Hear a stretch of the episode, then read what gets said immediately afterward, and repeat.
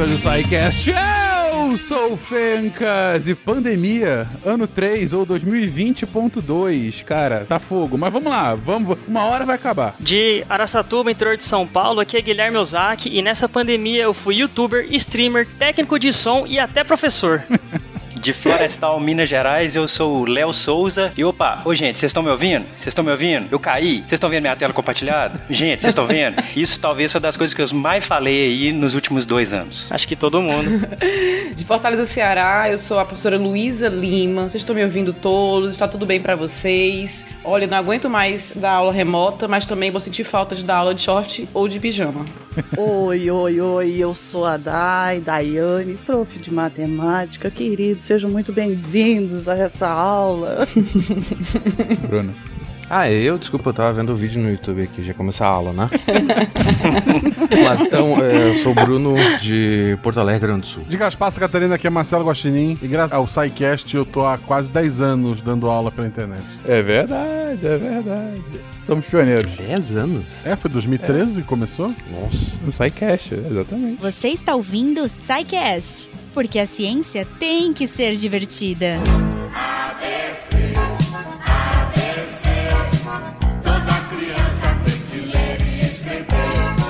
Bitcoin.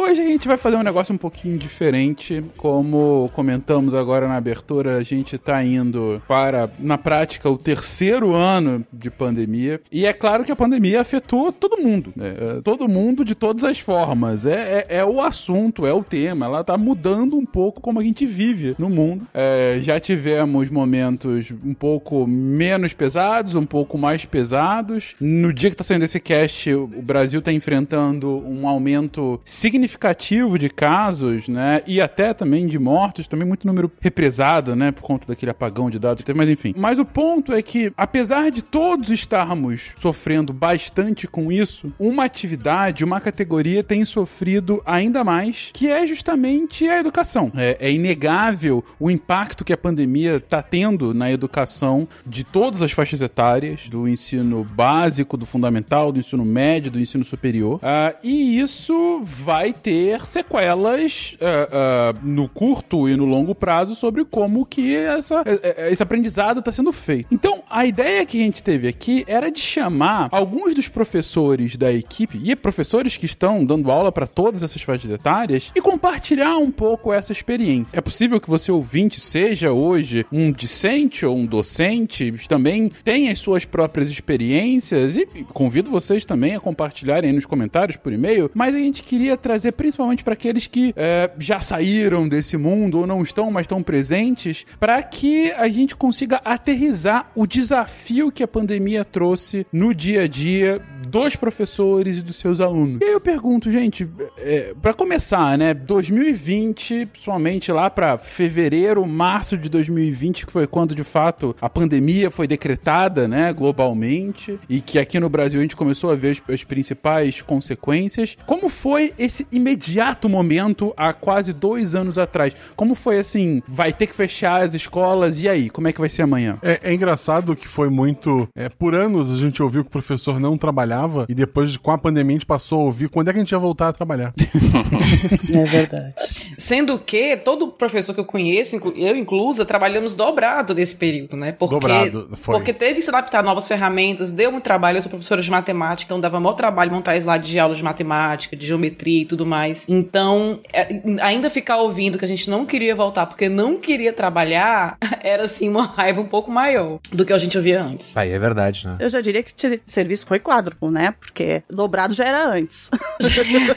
Concordo, é, dobrado era antes. antes. Antes já era dobrado, né? A gente já tinha uma carga horária, uma determinada carga horária e a gente não tem essa demanda para trabalhar é, dentro da escola, dentro da instituição. E sim, a, a gente traz toda a demanda da escola para dentro das nossas casas. Isso antes de pandemia, né? Agora com pandemia, a nossa casa virou a sala de aula. É o caos. É, e teve todo um gasto gasto, né? Todo um custo para transformar a nossa casa em sala de aula. Eu tive que comprar aparelho, lousa digital, é, tela, é, microfone, uns fones melhores, uma câmera melhor, porque né, a do notebook era ruim. Então teve tudo isso pra gente ter que ouvir que não trabalhava. Eu sei que esse começo, gente, para quem tá ouvindo, vai parecer uma terapia de grupo, mas eu acho que os professores estão aqui para darem as mãos nesse momento. Com certeza. Com certeza, compartilho, compartilho. Tive que catar moedinha para comprar lousa digital, porque como professora de matemática também, a dificuldade que... É, e a gente vai se adaptando, né? A gente foi, acho que foi é, a, a pandemia, ela, ela veio e ela nos impactou como seres humanos, né? Porque a gente teve, é, a gente tem as famílias, a gente tem os amigos, as coisas estão acontecendo, né? E aí a gente tava dentro de casa, estão em home office, né? Estão trabalhando dentro de casa, a gente que já é vagabundo, né? Estão trabalhando dentro de casa, catando moedinha moedinha para comprar, como tu disse aí, a lousa interativa, né? Catando moedinha para co comprar um celular pra, pra, pra com, com, mais é, capacidade é, de guardar dados, porque tu precisava de um celular com mais capacidade, pelo menos aqui no Rio Grande do Sul. A gente trabalhava com WhatsApp, com Classroom e, e várias plataformas ao mesmo tempo. Imagine isso dentro de uma casa onde tu trabalha com tudo isso, tua filha trabalha com tudo isso e tua outra filha pequena também está neste meio. E a internet? Quem paga? Tem isso Quem também. paga, cai, cai, volta, volta, cai. Fulano caiu, volta a explicação. Mas assim, respondendo um pouquinho é, o que o Fencas perguntou, no comecinho foi muito, foi um pouco incerto, né? Aqui em Fortaleza, na minha experiência, por exemplo, aqui a gente parou em março, acho que dia 16, 17 de março. É, eu dava aula na época em uma faculdade particular e em um estadual e teve esse, todo mundo em casa. A a, estadual demorou mais um pouquinho, mas assim, foi impressionante, porque a faculdade particular que eu dava aula, em uma semana, sabe, comprou uma plataforma, que, que é o Zoom, a gente usava o Zoom, e treinou os professores e se organizou. A gente ficou uma semana parado, depois já tava dando aula no Zoom, daquele jeito, né? Assim, ainda descobrindo como em alguns momentos, mas assim, foi tenso para alguns professores, alguns professores não se adaptaram, teve professor que saiu, tirou licença de estresse, porque não se adaptou à aula online, mas foi um pouco rápido é, essa, essa mudança, né? Foi assim, é, demorou pra gente se adaptar em outras coisas, assim. Entender como é que, que ia funcionar as provas, entender como é que ia funcionar a questão de, sei lá, os alunos vão ligar a câmera ou não vão, qual o jeito mais adequado, qual, qual, qual é o novo, é, é, qual a nova conduta que a gente tem que seguir nessa nova sala de aula. Isso demorou um pouco e acho que foi para todo mundo assim, meio que se adaptando. Mas em termos de, de, de plataformas, de, de soluções, eu, eu, foi até rápido aqui pra gente essa transição. E a Universidade Estadual, o problema era os alunos que não tinham muitos recursos, né? Teve todo um projeto aí de entregar chips para os alunos, para eles poderem assistir aula do celular. Foi um pouco mais complicado nesse ponto aí. Eu acho que, é, para mim, assim, o que eu dou aula em duas faculdades, né? Ambas são, são particulares, uma é uma fundação e outra é um, é um grupo grande, né? E uma coisa que marcou muito foi a incerteza, né? Que a gente já, hoje em dia, a gente já tá mais, mais adaptado a tudo isso, né? Hoje em dia, se, se a universidade vira e fala, olha, vai ser tudo online, a gente já tem mais ou menos uma forma de como fazer tudo isso, a gente já entende como funciona. Eu acho que uma coisa que me marcou muito no início da pandemia, a gente também parou lá em março de 2000 e, é, 2020, né? 2020, e foi assim a incerteza, né? De vai fechar essa semana, semana que vem volta, e tinha vários e-mails falando: não, essa semana a gente suspende, aí semana que vem a gente volta, aí na outra semana não, suspende mais uma, suspende mais duas, suspende mais. E durante esse processo, a gente teve várias alterações na forma com que a gente estava dando a aula também. É, o início foi com, com aulas gravadas, né? A gente gravava as aulas, depois subia em alguma, ah, alguma plataforma para disponibilizar isso para os alunos. Aí depois viu-se que a, a, é, fazendo online, né, ao vivo, seria mais interessante. E aí foi se migrando de uma plataforma para outra, né? É, eu acho que dependeu muito também de instituição para instituição, né? A, a instituição é, maior que eu dou aula, é, houve muita mudança, inclusive no, de semestre para outro foi mudada totalmente a plataforma que a gente utilizava. Na instituição que era menor, seguiu-se com a mesma, então foi um pouco mais tranquilo. Mas mesmo assim, a forma com que a gente dava aula, né, que ele chama de síncrona ou assíncrona, né, a aula a síncrona é aquela que é ao vivo e a assíncrona que é a gravada. Então teve um, um período de transição e um período de muita incerteza do que ia acontecer na próxima semana. E isso, para mim, marcou muito e, e, assim, foi bem complicado lidar com isso, não só por nós, mas também que a gente tinha que dar de alguma forma um apoio para os alunos, mas que na verdade a gente também não sabia o que, que ia acontecer, né? Então foi um período bem complicado, assim, até a gente conseguir se ajustar ajustar e até que, que a gente conseguisse entender bem, né, o que, que é essa pandemia, como lidar com esse vírus. Né? Eu como dito ali no início, é, pelo Fencas, eu trabalho numa instituição federal, né? Que tem o ensino médio técnico e o superior. O, o sistema que a gente usa para os alunos ver as notas e tal, ele já é adaptado para lançamento de atividades. É, tinha outro sistema usado para avaliações. Então, para o aluno que já era nosso, foi mais tranquilo. É, com exceção de, de alguns alunos que não tinham realmente acesso à internet. E daí a gente tentou arrumar computador emprestado, ou na pior das hipóteses, a gente tinha é, as atividades, né? É, e daí entra naquele caso que foi comentado antes do professor ter trabalho dobrado. É, o professor não tinha só que preparar uma aula online, ele tinha que preparar uma aula offline que, que ia ser entregue para um aluno que não ia conseguir conversar com ele. Mas, assim, no geral, para esses alunos foi bem tranquilo. O, o que foi mais problemático foi para aluno novo, é, já de 2020 para 2021, porque o aluno.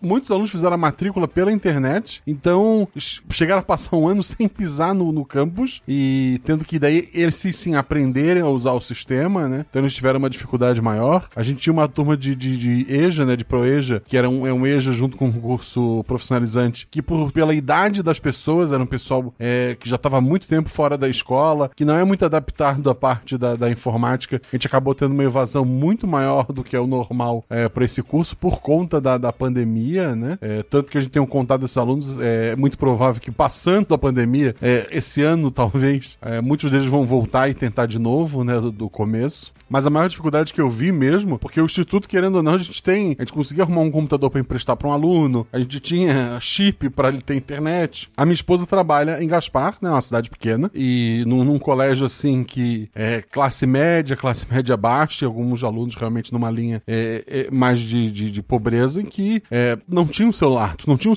não, não adiantava dar um chip para aquela família, porque ela não tinha um celular. Ou mesmo, ah, tipo, vamos tentar arrumar um computador, mas eram cinco, seis crianças. Então foi muita questão de, de cópias de, de, documentos, né? De, de atividades que o, os pais iam buscar é, na escola. A coordenadora teve que ir na casa de muita gente, porque às vezes o pai ou a mãe não tinham nem condições de ir até a escola por questão de trabalho, etc e tal, no horário que a escola estaria aberta, né? Então, assim, de, de coisa como no, no, primeiro ano tinha uma aluna que entregava todas as atividades online e de repente ela sumiu. Aí a, a minha esposa acionou a coordenação, foram atrás. No meio de uma pandemia, a casa da menina pegou fogo. E ela perdeu o computador, perdeu tudo. E tipo, como é que tu vai cobrar a atividade dessa menina? E aí acabaram pegando média do primeiro e segundo trimestre, fizeram lá um, um, um bem bolado para essa menina não ser prejudicada, né? Mas assim, é, é, eram várias situações que não era só a Covid, é, eram situações que a gente encontra no dia a dia dos alunos é, que foram amplificadas no meio dessa pandemia, porque tu não tá mais em cima. É, se tem alunos que os pais não estão é, cobrando que eles estudem, se esse aluno não tá indo nem pra escola e não tem ninguém para ver e cobrar desses pais, a coisa acaba piorando. Tem alunos que é, desapareceram, né, no sistema e só quando a coordenadora ia na casa deles ou ameaçava chamar o conselho tutelar, eles voltavam a aparecer. Então, assim, foi uma situação é, complicadíssima. Por um lado, eu vi a minha esposa desesperada, é, com medo da pandemia, né, a gente não botava nem o nariz para fora, e por, por outro, ela, ela se sentia é, incapaz porque ela não podia estar tá lá e conversar com esse aluno e puxar e, e tirar uma dúvida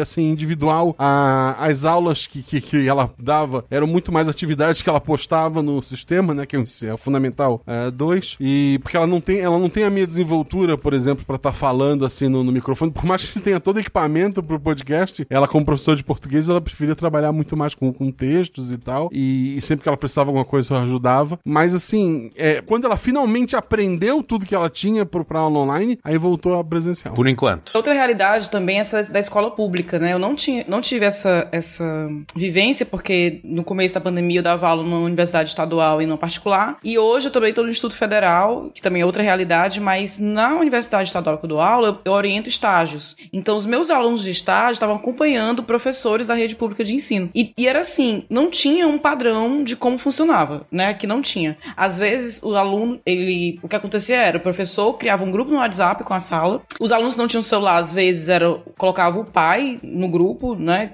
Quem tinha o celular. E aí eles passavam atividade de, a cada 15 dias. Era essa a aula, né? Então, assim, é difícil da gente julgar o trabalho desse professor. A gente pode. É muito fácil alguém de fora falar, poxa, o professor passa uma atividade a cada 15 dias e corrige, mas também não sabe como é que do outro lado, né? É o, o que ele podia fazer, já que não podia dar aula pro aluno, já que o aluno não podia acompanhar uma aula ao vivo, não tinha condições. Então foi um período bem tenso também para a rede pública. Aula de educação física online. A gente vai jogar FIFA?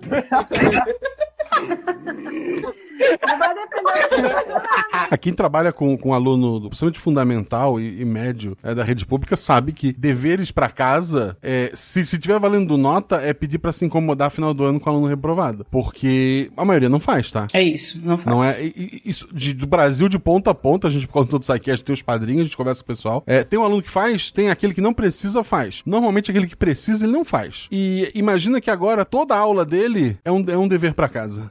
Aí você já tá trazendo trazendo, Guaxa, o... um outro ponto que eu queria também perguntar para vocês, que é esse desafio principalmente para alunos de ensino fundamental e médio. Porque ensino superior, não é que ensino superior não tenha que ter o mesmo nível de atenção, e imagino que Guilherme e Léo é, é, possam comentar também em cima disso, mas ensino fundamental e médio são pequenas pessoas em formação, né? E, e, e, acaba tendo que ter um outro nível de controle, um outro nível de supervisão do que adultos, né? Que em geral é o, o público-alvo do ensino superior. Bom, eu sou professora de ensino fundamental e médio da rede pública de ensino. O fundamental, eu sou professora do município. Gente, a diferença município e estado é, é, é exorbitante. É, até porque a aula, a, a escola que que, eu trabalho no, no estado, ela era uma escola central, é uma escola, é uma escola assim com, com grande êxito na qualificar alunos para entrar na universidade nossa aqui, na universidade pública nossa aqui, tanto na pública quanto na privada. Uh, bem renomeada a nossa instituição. Eu quero pontuar assim a diferença, a diferença gigantesca entre o aluno do ensino fundamental com 14 anos no sétimo ano 14, 15, 16, 17 anos no sétimo ano na minha escola da periferia do município e o meu aluno do ensino médio com 14 anos no primeiro ano do ensino médio de uma instituição estadual pública, né? Mas eu reforço que era uma escola central, era uma escola do centro de uma cidade é, aqui no sul, aqui é uma considerada uma cidade é, um pouco acima da média, um pouco grande. A diferença, a diferença é, é gritante é, é a mesma faixa etária, com déficits e com espaços é, intelectuais totalmente é, exorbitantes. É, é, gritante. Meus alunos da instituição municipal, falando de,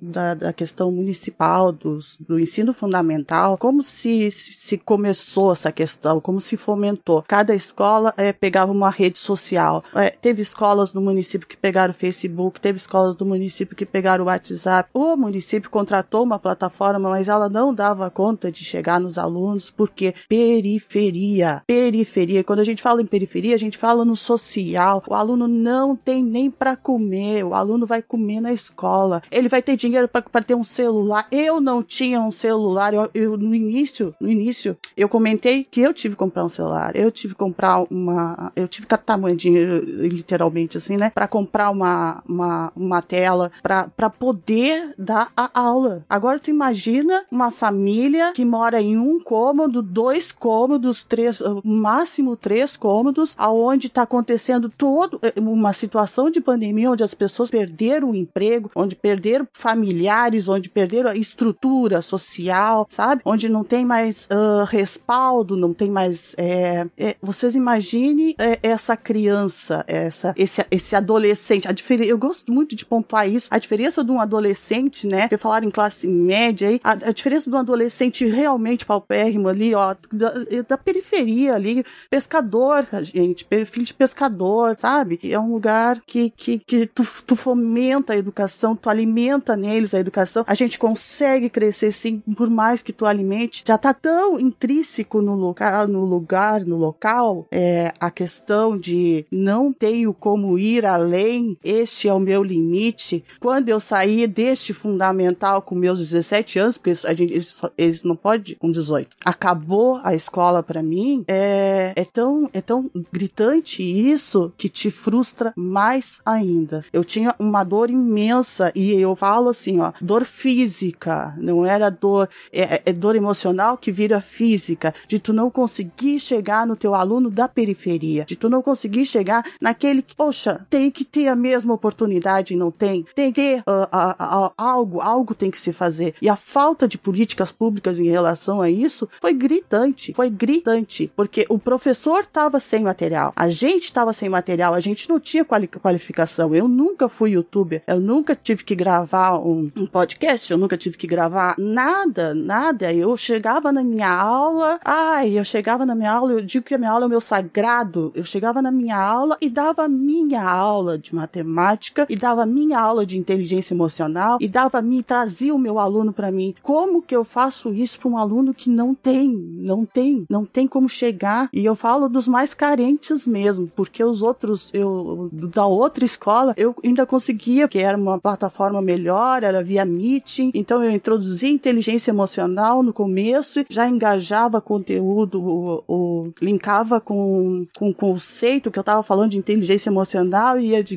então, matematicamente falando, já linkava com o conceito e aí e eles e aí eu consegui o engajamento, mas é diferente, é diferente, uma, uma, uma coisa mais é, classe média, vamos dizer, porque eu nem sei se existe mais classe média, né? Eu acho que existe, na real, acho que somos todos pobres agora. Uh, vamos uh, um pouquinho, um nível uh, de, de remuneração um pouquinho mais elevada, né? Uma família um pouquinho mais, entre aspas, estruturada, porque todas as famílias se desestruturar. O estado é de pandemia, é mundial. Não, não teve ninguém que, que, que ficou sem o coração na mão. Aliás, o medo generalizou. E o medo está generalizado de novo, né? Então, quando se fala no aluno, no aluno, eu, eu, eu, eu vejo mais esse, esse, os meus, os, os da periferia, sabe? Sabe aquela música, Deus olhar e o povo da periferia? Era bem isso, é bem isso. A gente vê na hora das catástrofes, na hora desse desespero, sabe? Dessa coisa, que eles ficam totalmente, ah,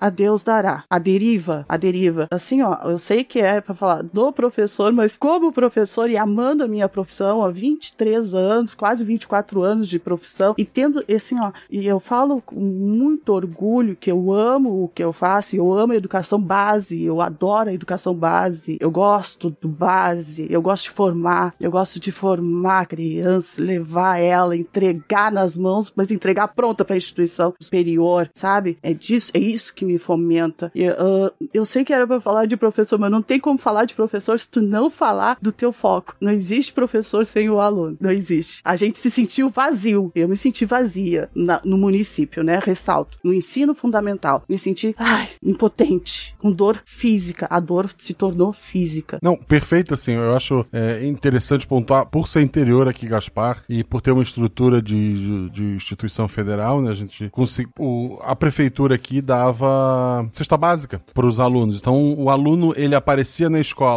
para buscar as atividades porque a família ia, né? É, muitas vezes porque tinha uma cesta básica também esperando para eles pegarem. E na instituição federal também conseguiu uma verba lá. É, não chegava a ser uma cesta básica, mas a gente tem alunos que entram pela ação afirmativa de baixa renda, né? Então, são alunos que realmente precisam é, de, de, de, um auxílio. Então, é, acabou que, pelo menos nas instituições que eu tenho contato, é, houve um, uma preocupação com, com, essa parte, né? É, justamente, né? A gente estava dando pão para poder dar o alimento intelectual. Mas e aí, como tu dá o alimento intelectual? Eles já não tem, não tem como tu chegar, era via WhatsApp, tá? O município aqui. Gente, a gente largava o conteúdo na segunda, disponibilizava no grupo de WhatsApp. Eu fiz um grupo separado para botar pequenos vídeos, porque foi o máximo que eu consegui fazer com eles. Pequenos vídeos. E aí tu olhava o grupo assim, era a tia que estava com o celular trabalhando, o aluno ia ver o, o não sei que lá, não sei quando, e não entrava, porque o celular era emprestado do vizinho, porque o celular não sei o que. E a, essa é a realidade. Essa é a, a maior, a, a maioria da,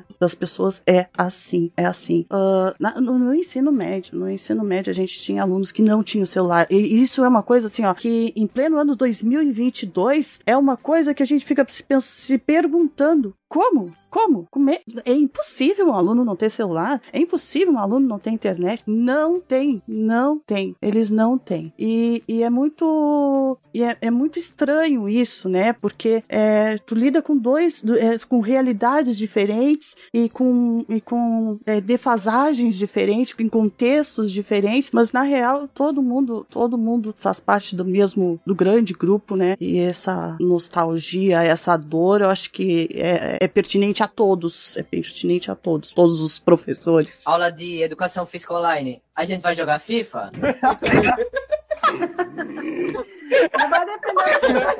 Interessante esse, essa contextualização que você dá, uh, principalmente dessa, dessa distância, né? Eu acho que, que, que fica claro aí que um ponto muito fundamental para você como professora foi essa distância, foi a ausência do aluno. Claro, como isso vai afetar o aprendizado dele, mas também como isso afeta o próprio professor. E, e é isso que eu queria perguntar também dos demais. Além das dificuldades técnicas e tecnológicas que a própria Luísa comentou também já, né, de, de, ter que se adequar. A Dai também falou agora da, da, necessidade de comprar um celular, que não era algo que, que tinha antes e tal. Mas é, como foi para o professor ter que adequar a sua metodologia de trabalho? Porque a tecnologia é o é a ferramenta. É como que a mensagem vai chegar neles. Mas mais importante é o conteúdo que vocês vão passar. E uma coisa é você tá lá na frente do aluno, não tá prestando atenção, joga um giz na testa deles. É. Agora. Não, não faça isso.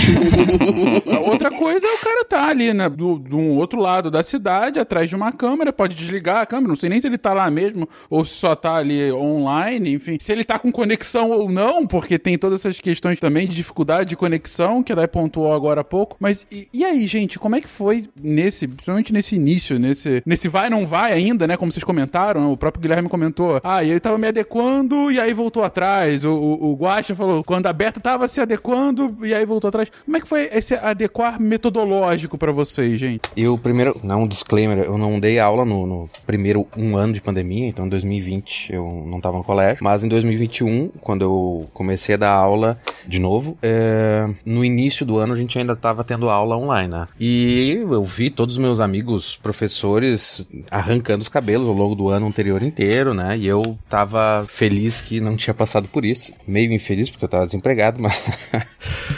Mas foi no primeiro trimestre do ano, eu pensei, nossa, eu sou, sou muito bom nisso. Eu sou, sou um professor foda mesmo. Porque eu consegui dar tanto conteúdo. Eu nunca tinha em um trimestre conseguido cobrir tanto conteúdo. Eu pensei, nossa, olha só, pessoas, tudo, todo mundo reclamando de da aula EAD. Tudo bem, dá. É realmente, é estressante, dá muito trabalho. Só que eu, nossa, progredia um monte. Só que eu progredia porque ninguém me. ninguém perguntava nada. Uh, eu não, não tinha como, como reforçar aquilo. Eu vi, no, quando a gente tá no presencial, a gente olha ali, ó, oh, tem o fulano tá olhando com cara de. Desespero. Dá pra, Exato, dá pra ver, tá dá pra ver essa cara. dá pra ver. E daí eu, tá, vou, vou tentar explicar de novo, vou mudar a explicação. Só que no, no EAD, tu, a gente sempre combinava que os alunos ligassem a câmera, mas sempre, depend, claro, dependia da turma, mas tinha um ou dois alunos que ligavam, que eles eram os, os nerds que queriam me agradar. Era aquele que não precisava ter ligado. Exatamente. O, o resto, os outros 39 da sala, ninguém nem tchum, sabe? A, responde a chamada e eu nunca mais ouvi falar. Então, no fim do trimestre, foi quando eu, eu computei todas as, as notas e, e, fui vendo que todo mundo tinha ido terrivelmente mal numa coisa que eu pensei que todo mundo ia bem. Eu pensei, opa, eu acho que essas minhas aulas não estão não sendo tão boas mesmo. Então, eu tive que reformular bastante coisa. Que bom que a gente voltou pro presencial. Na verdade, foi o híbrido, que é outra, é a coisa mais, é mais, é mais terrível ainda do que o Eu acho. E foi, foi um baque para mim, né? Porque, como a Daiane falou, é esse contato que a gente tem na sala de aula é, nossa, é a coisa mais importante que tem para dar aula, eu acho, né? É física ou física e matemática, Bruno? Física, contato físico. Não, não, não. a disciplina, disciplina. disciplina, no caso, que eu tô perguntando. É, aula, aula de física, aula de física. É essa interação que ele falou, né? Essa interação é fundamental pro processo de socialização, né, gente? E depois eu, eu fui descobrindo, né, os, com meus, meus contatos, que os alunos tinham entravam na aula e paralelo à aula, a gente usava um, uma plataforma e paralelo à aula eles abriam uma sala no Discord e ficavam conversando entre si. Então é, é o, o, próximo nível disso. Causando de... Discord, né? Exatamente, usando o Discord pra, pra fazer aquela a turma do fundão ficar fundão EAD, é, né? É bem...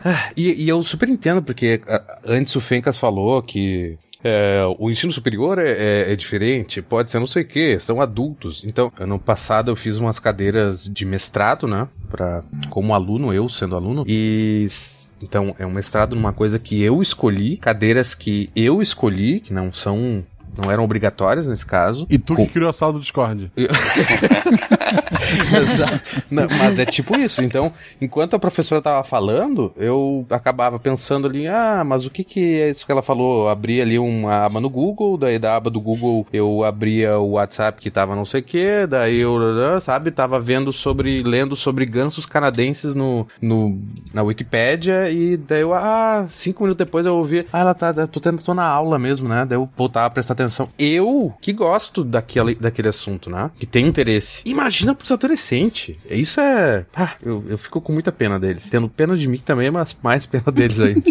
Só um, um adendo, quem quiser saber sobre gansos canadenses, tem o Malta, né? Que é um especialista. não. Por enquanto não, né? Queria só comentar aqui que você é, tá comentando ainda do início ali da 2020, ali, março. Eu, eu lembro da data também, Luísa. Aqui foi 16 de março. Essa data vai ficar bem na minha cabeça. É, e eu, eu, eu entendo também o que a Daiane falou com relação tanto, e o Bruno, né, com relação tanto ao distanciamento físico ali e até esse abismo tecnológico que, tá, eu dou aula só no superior. É, é, eu vou chegar lá na, na, minha metodologia ainda, como é que mudou e tal, mas é, eu acompanhei algumas pessoas, é, parentes, assim, que tinham aula, uh, galera com 12 anos, 13 anos e tal, que tinha aula tanto em escolas muito boas, em geral particulares, assim, que tinham mais é, grana, e galera que, que tinha menos acesso. E é, é gritante a diferença, é gritante a diferença, assim, enquanto muita gente a aula era só no WhatsApp, por texto ali, e não é por falta de esforço de ambas as partes ali, né? Tanto de quem tá estudando quanto quem tá tentando lecionar. A galera tava botando um esforço muito grande, mas não tinha, uh, não tinha como uh, ter o acesso uh, ao conteúdo. Isso é realmente é muito gritante a diferença. E o pessoal de uma escola melhor também não tô culpando ninguém, não, né? Não é isso, não. Só tô contando o que eu vi. Não é tão científico isso, mas só o que eu tô contando que eu vi, né? A galera que tinha mais acesso tinha aula todo dia, aula mesmo ao vivo, com várias simulações, com várias plataformas e tal. É, é, é muito gritante a diferença. E essa diferença é, acabava que chegava até também no superior. Aí falando da, do início lá, né? Pô, eu dou aula de física. Eu nunca tinha feito um slide na minha vida. Minha aula era, era puramente no quadro. Eu ia pro quadro e dava meu show lá. Era meu stand-up. A minha também. A, é, é, era isso. A Daiane falou uma, uma, expressão sobre a aula. Repete, por favor, Daiane, que era seu, seu santuário, alguma coisa assim. Você esqueci. Ai, a, aula, a sala de aula é meu sagrado, gente. É seu sagrado, eu adorei isso. Sagrado. Adorei. Eu, eu, eu, chamava de meu stand-up. É ali que eu dou meu show, eu dou meu show ali. É, é mas eu começo a chamar de sagrado, é. que fica mais sério, stand-up, é. a galera pode achar que é zoeira. Eu, eu mas... chamava de minha cachaça. Aí eu, eu nunca tinha feito um slide. E, e eu, na, na, minha inocência, assim, na ingenuidade da época, eu achei que ia durar três meses. Eu falei assim, não, moçada, isso aqui vai durar três meses só, velho. Vamos... Aí eu tinha uma, eu tinha uma turma que era seis, oito estudantes por aí, que era a turma mais avançada de física, a galera vai ficando para trás, era de introdução à quântica. Aí eu virei pra galera e falei, ó, oh, moçada, vou fazer o seguinte, eu vou levar meu quadro da minha sala, eu tinha um quadro na minha sala, no meu gabinete, vou levar para casa, vou prender ele aqui, tá até o, o, o, o preguinho que eu prendi ele ali, eu tô olhando pra ele aqui, eu tô, fico até emocionado de lembrar.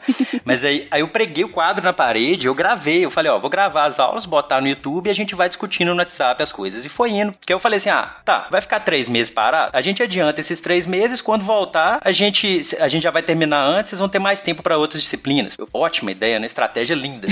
Só que não, né? E minha atuação era, era dentro de sala. Eu não tinha, eu não tinha nada de slide, absolutamente nenhum slide. Era só uns desenhos de vetores, alguma coisa assim, que, pô, física você faz desenho de quê? De um bloco. É, é muito fácil, até eu consigo fazer. Eu não tinha nenhum slide. E aí, a, a instituição que eu, que eu trabalho, é, lá para maio por aí, eles fizeram isso, eu achei muito interessante deles. Eles fizeram um curso é, de introdução ao ensino remoto ali, ensino remoto emergencial, mostrando várias, é, trazendo várias discussões e trazendo é, algumas plataformas que podiam ser usadas. Uma discussão muito grande, por exemplo, a avaliação. Como é que você faz avaliação online? É um trem complicado, né? E, e, e aí, aí fui adaptando nisso, assim, mas várias outras estratégias que eu usava no, no presencial, elas podem ser adaptadas no remoto, por exemplo, uma, uma metodologia alternativa de instrução por pares, que seria a galera conversar entre eles. Dá para adaptar no online, mas só que fica um pouquinho mais complicado. É, e aí a gente teve que ir trazendo outras metodologias. E aí, por exemplo, a galera falou aí de quadruplicar trabalho. Eu, eu, eu discordo, porque talvez é mais que isso, que é uma coisa bizarra, o tanto que, que amplificou. Dentre alguns outros privilégios que eu tenho, por exemplo, de, de serviço e tal, mas a questão de trabalho é uma coisa absurda, o tanto que aumentou. E em geral a galera tem visto isso, a galera do meu convívio, ou eles viram isso, ou eles mentem para mim e falam que de fato eles estão vendo que, que de fato aumentou o trabalho. É, mas aí a gente mudou dessa forma. Hoje, hoje minha metodologia tem sido é, vídeos, e aí voltando no, no assunto que a Daiane falou, não é? é? Tem estudante meu que tem computador, tem estudante que assiste só no celular. Já é uma diferença gritante para assistir aula, assistir um vídeo é, no YouTube. Então é, é, Aí a metodologia teve que virar do avesso. E, e é, é, essa diferença que ela é sim mais agravada no, no fundamental, no, no para crianças, então deve ser mais ainda, mas para no fundamental médio, ela também existe no superior, talvez menos, mas ela também existe. Eu só queria deixar esse desabafozinho aí do início, que, que a, a, a ideia foi essa, a gente foi jogado dentro de um home office, né? A, a ideia é essa. Aí isso está sendo difícil pra gente e para estudantes também. E, eles estão tendo uma dificuldade enorme também de, de, de cansaço e tudo mais. Ah, e é bom lembrar que o pessoal, ah, slide é uma coisa tão, tão simples, né? O, lembrando que o slide na física, ele é mais complicado porque ele tem que ser redondo e ficar no vácuo. dá, dá muito trabalho, né? Dá trabalho, é, é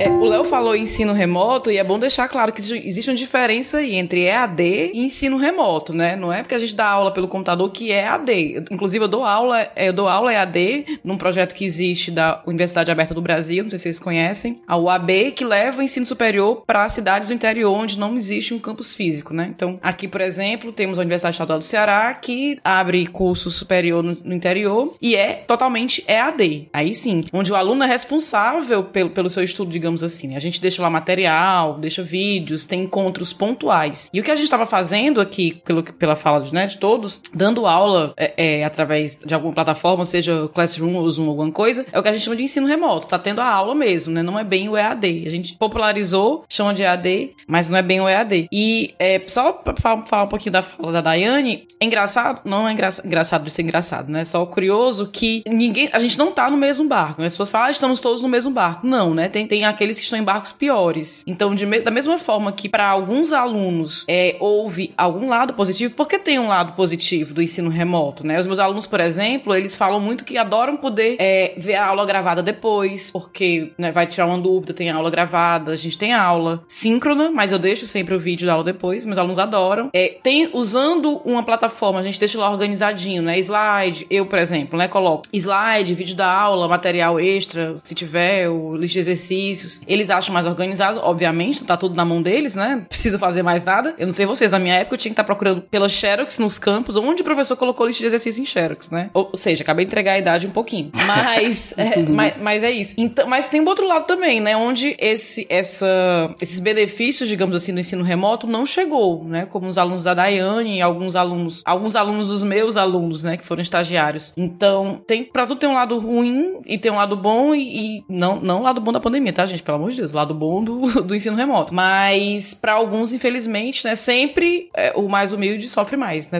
em situações como essa. É, a, a, diferença social acabou pesando mais durante a pandemia do que ela pesa normalmente. E, e é interessante, assim, foi tudo não planejado. Então, assim, só o que eu tive contato, e daí se os outros tiverem outras modalidades pra gente adicionar, tu, a aula é, online, é, essa aula, esse ensino é, home office, não é uma coisa única. Ah, vamos fazer assim e vai ser assim no Brasil todo. Tem aula síncrona, o professor tá ao vivo ali é, numa plataforma conversando com, com seus alunos, né? Tem aula assíncrona, o professor deixa gravado, deixa alguma atividade e o aluno faz aquela atividade quando ele puder, né? Tem, tem a híbrida, né? O aluno ele, ele, ele pode ou não fazer. Tem professor que fazia ao vivo, mas gravava para quem não podia ver. Tem professor que fazia uma atividade para quem tava na internet, mas tinha alguns alunos que estavam no presencial, aí fazia uma outra atividade para eles. Tinha professor que filmava sua aula em sala de aula, com os poucos alunos que tinham presenciais, para depois disponibilizar para quem estava em casa. Teve gente que fez vídeo, teve gente que só fez a, a voz, teve gente que fez só atividade escrita, porque não, não ninguém sabia o, o, que fazer, o que era melhor para minha escola, talvez não fosse o melhor para a escola de uma outra pessoa, né? Então, assim, não, não pensem que foi, ah, a partir de desse dia os professores passaram a trabalhar assim, não. A partir desse dia, cada região começou a fazer de uma maneira diferente porque cada um fez do jeito que conseguiu. É, eu acredito que cada um teve que se reinventar e se reinventar e se reinventar, e a gente continua se reinventando, né? Eu, eu, eu a diferença do, do, fundamental, vou voltar de novo, do fundamental pro médio, é, no fundamental, eu refriso de novo,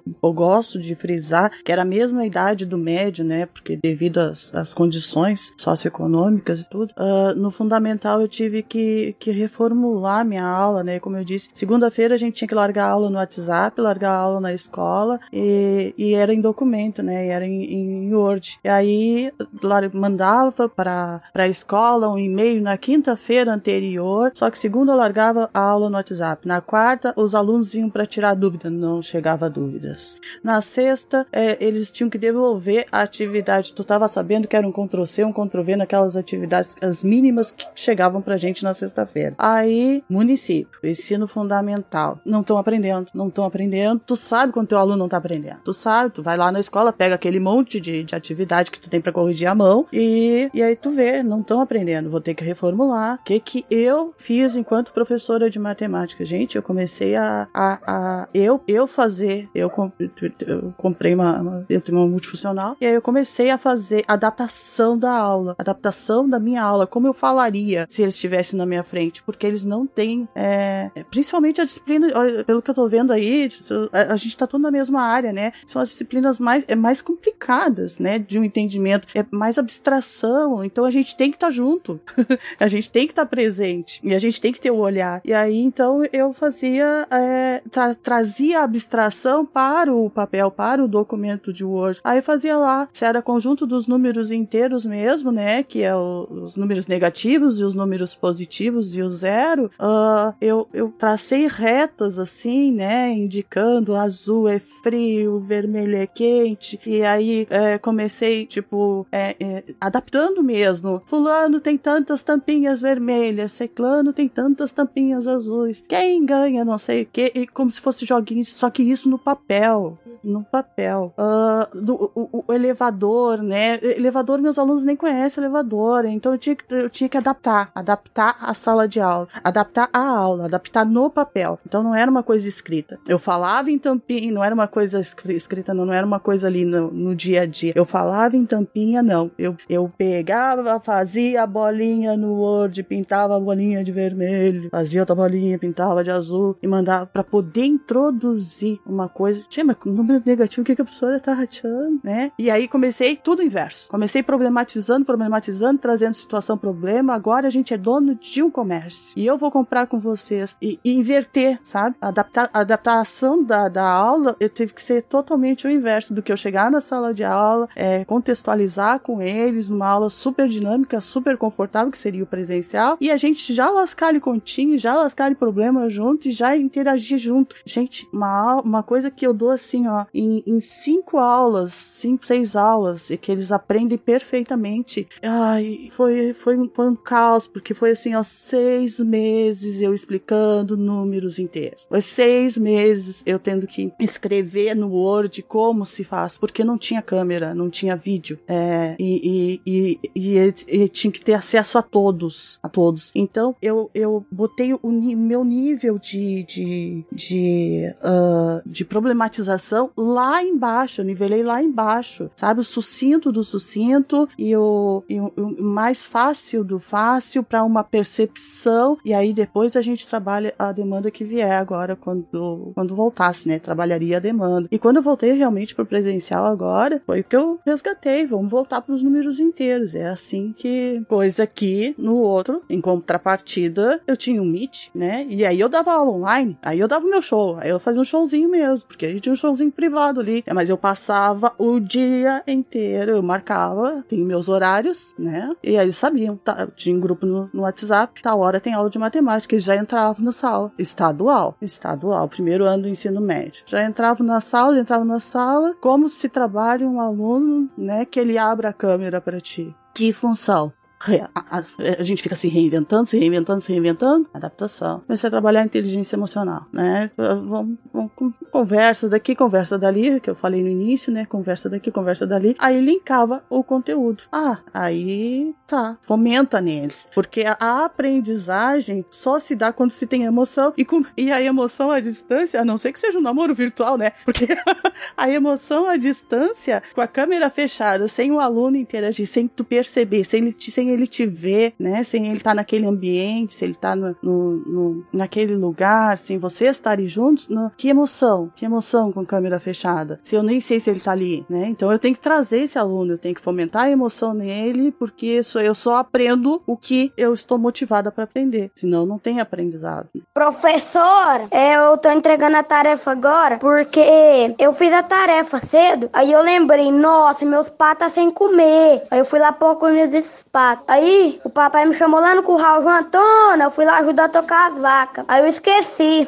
Aí eu tava mexendo com eles extra. Aí eu fui correr atrás de uma galinha, eu lembrei da senhora. Aí eu vim aqui tirar a foto. O que me leva a duas perguntas para vocês ainda, e, e, ainda nessa questão de, de necessidade de adaptação para esse novo momento e para essa incerteza. A primeira é justamente o como lidar com o emocional do aluno, porque vocês estão passando por todo esse, esse problema, mas como comentaram agora há pouco, é, vocês foram pro home office, mas os alunos também foram, e, e enfim, eles estão tendo que se adaptar, e, e alguns com muito menos condição de se adaptar do que outros. Condição tecnológica, condição financeira, uma condição social, que seja. Então, vai ter gente mais apta a fazer uma, uma, uma transição rápida e outros que não conseguem fazer a transição. O como, qual é o qual tem sido para vocês esse, o papel do professor para puxar ele pela mão e não, mas eu preciso passar essa matéria. É importante que você entenda isso aqui. É, é meu dever e enquanto há uma pandemia rolando. E essa seria a minha primeira dúvida. E a segunda, de ordem um pouco mais prática, é avaliação, gente. A gente já teve agora dois ciclos completos, né? A gente, eu até tava comentando aqui com a minha esposa um dia desses, quando a gente viu que o negócio não ia melhorar ainda esse ano, quando veio o Omicron e tudo mais, falando, cara, se isso não melhorar é, até o final de 2022, é possível que a gente tenha uma geração que tenha passado pelo ensino médio sem nunca ter pisado na escola, ou tendo o ensino híbrido, né? E, e como é que foi feita a avaliação dessas pessoas para saber se de fato elas aprenderam toda a disciplina? Tá sendo tranquilo dar essas avaliações? A, a avaliação também tá tendo que ser é, é, adaptada? Não, claro que tem, tá tendo que ser, mas em que sentido? E vocês estão vendo uma diferença grande, não só no resultado, como o Bruno já colocou aqui, mas até no formato e como isso está sendo recebido pelo aluno? A questão da avaliação é algo que, assim, eu, ela precisa ser reinventada faz tempo. Então, a dificuldade que a gente teve, aliás, que eu tive, né? Você posso falar por mim e meus colegas, mas a dificuldade que eu tive com a avaliação é porque o nosso sistema de avaliação, ele é defasado e cheio de problemas. Então, eu, eu sou uma que acredito que prova não avalia aprendizado, né? Assim, ela é, ainda é importante porque faz parte do, do sistema escolar e precisa de ter uma nota e tudo mais, ainda mais na minha disciplina, digamos assim. Mas eu acho que fez a gente perceber outras maneiras de avaliar. Então, o que eu fiz, né, foi, foi buscar outras maneiras de avaliar. Porque na prova, eu não, não sou ingênua, eu sei que eles vão. É, é, a, por exemplo, em algumas turmas, a prova acontecia no horário da aula. Em outras instituições, né, já era um, a prova tinha que ficar pelo menos 24 horas no ar, porque o aluno podia não ter conexão naquele momento, tinha coisas assim. Então, é, é óbvio que eles conversavam entre si, que eles olhavam os slides da aula, olhavam o livro e tudo mais. Então, é, tive que mudar a minha percepção de avaliação, pensar em avaliações em que eles pudessem sim pesquisar, já que eles vão, e eu não tenho como, como controlar isso, mas que ainda assim, é, não só a pesquisa entregar essa questão, entendeu? Assim, eu tinha que fazer de um jeito que, pô, tá aqui, tá aqui o conteúdo, o que eu vou fazer com esse conteúdo e como é que eu vou fazer para avaliar, ao,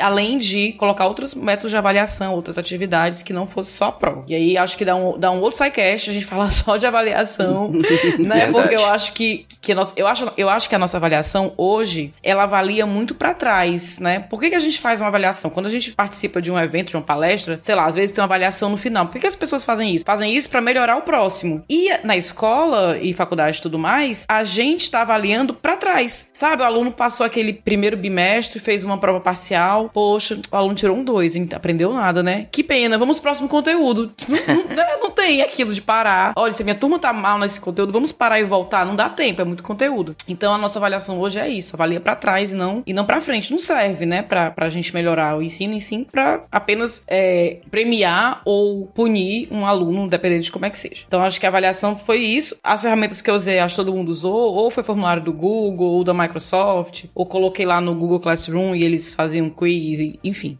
Mas eu pensei, em, na minha parte de matemática, eu pensei em outras coisas, né? Às vezes eu passava assim, é, distribuía para alunos diferentes, é, taremas diferentes para eles demonstrarem. Eu tive que pensar em em outras coisas. E eu acho, só pra né, passar pra falar, falar pra outra pessoa, para o aluno conseguir aprender no meio disso tudo, é, a gente falou, falou muito de, de, se reinventar e tudo mais. Eu ainda não vou ter o ensino presencial, estamos nos preparando para voltar agora, né? No Instituto Federal onde eu dou aula, a gente está se preparando para voltar. Tá, tá, muito confuso ainda, porque eu, por exemplo, essa semana teve encontro pedagógico, eu não fui porque eu tô com sintomas de gripe. Então tá todo mundo meio com medo de voltar, né? Eu tô morrendo de medo de voltar, já que eu passei dois anos, literalmente, trabalhando de casa. Mas eu acho que pro aluno que realmente quis e que teve condições, eu acho que deu para aprender no meio disso tudo, dependendo, né, como eu falei, das condições que ele tinha para ter o acesso e do interesse, porque eu, pelo menos, falando por mim, dei muito material é, é, para ele estudar e tinha aula online e tudo mais. Mas é uma realidade que muitos alunos realmente não aprenderam. É, a Daiane falando do trabalho dela aqui, da dificuldade que foi para ensinar, né, o Word e tudo, é muito admirável, mas a gente sabe que, que o aluno, é da dificuldade do aluno, assim, é. E é uma pena que nem todo mundo possa tirar um aproveitamento disso, né? Realmente a sala de aula faz falta, mas eu acho que a educação tem muito a mudar com essa nova descoberta aí do ensino híbrido. É, já existia uma, uma vertente antes, né, que falava do flipped classroom, acho que vocês já viram falar, né? Que é mais ou menos o que o Léo tava fazendo, que era colocar a teoria em vídeo e na sala de aula ser só prática ou tirar dúvida. E isso já funciona bastante. Então talvez é, a gente aprenda novos, novos métodos da aula, mesmo que a gente volte, mesmo não, né? Quando, isso tem que acabar um, um dia, espero, quando voltarmos presencialmente é, de vez. Ai, tem tanto pra desabafar.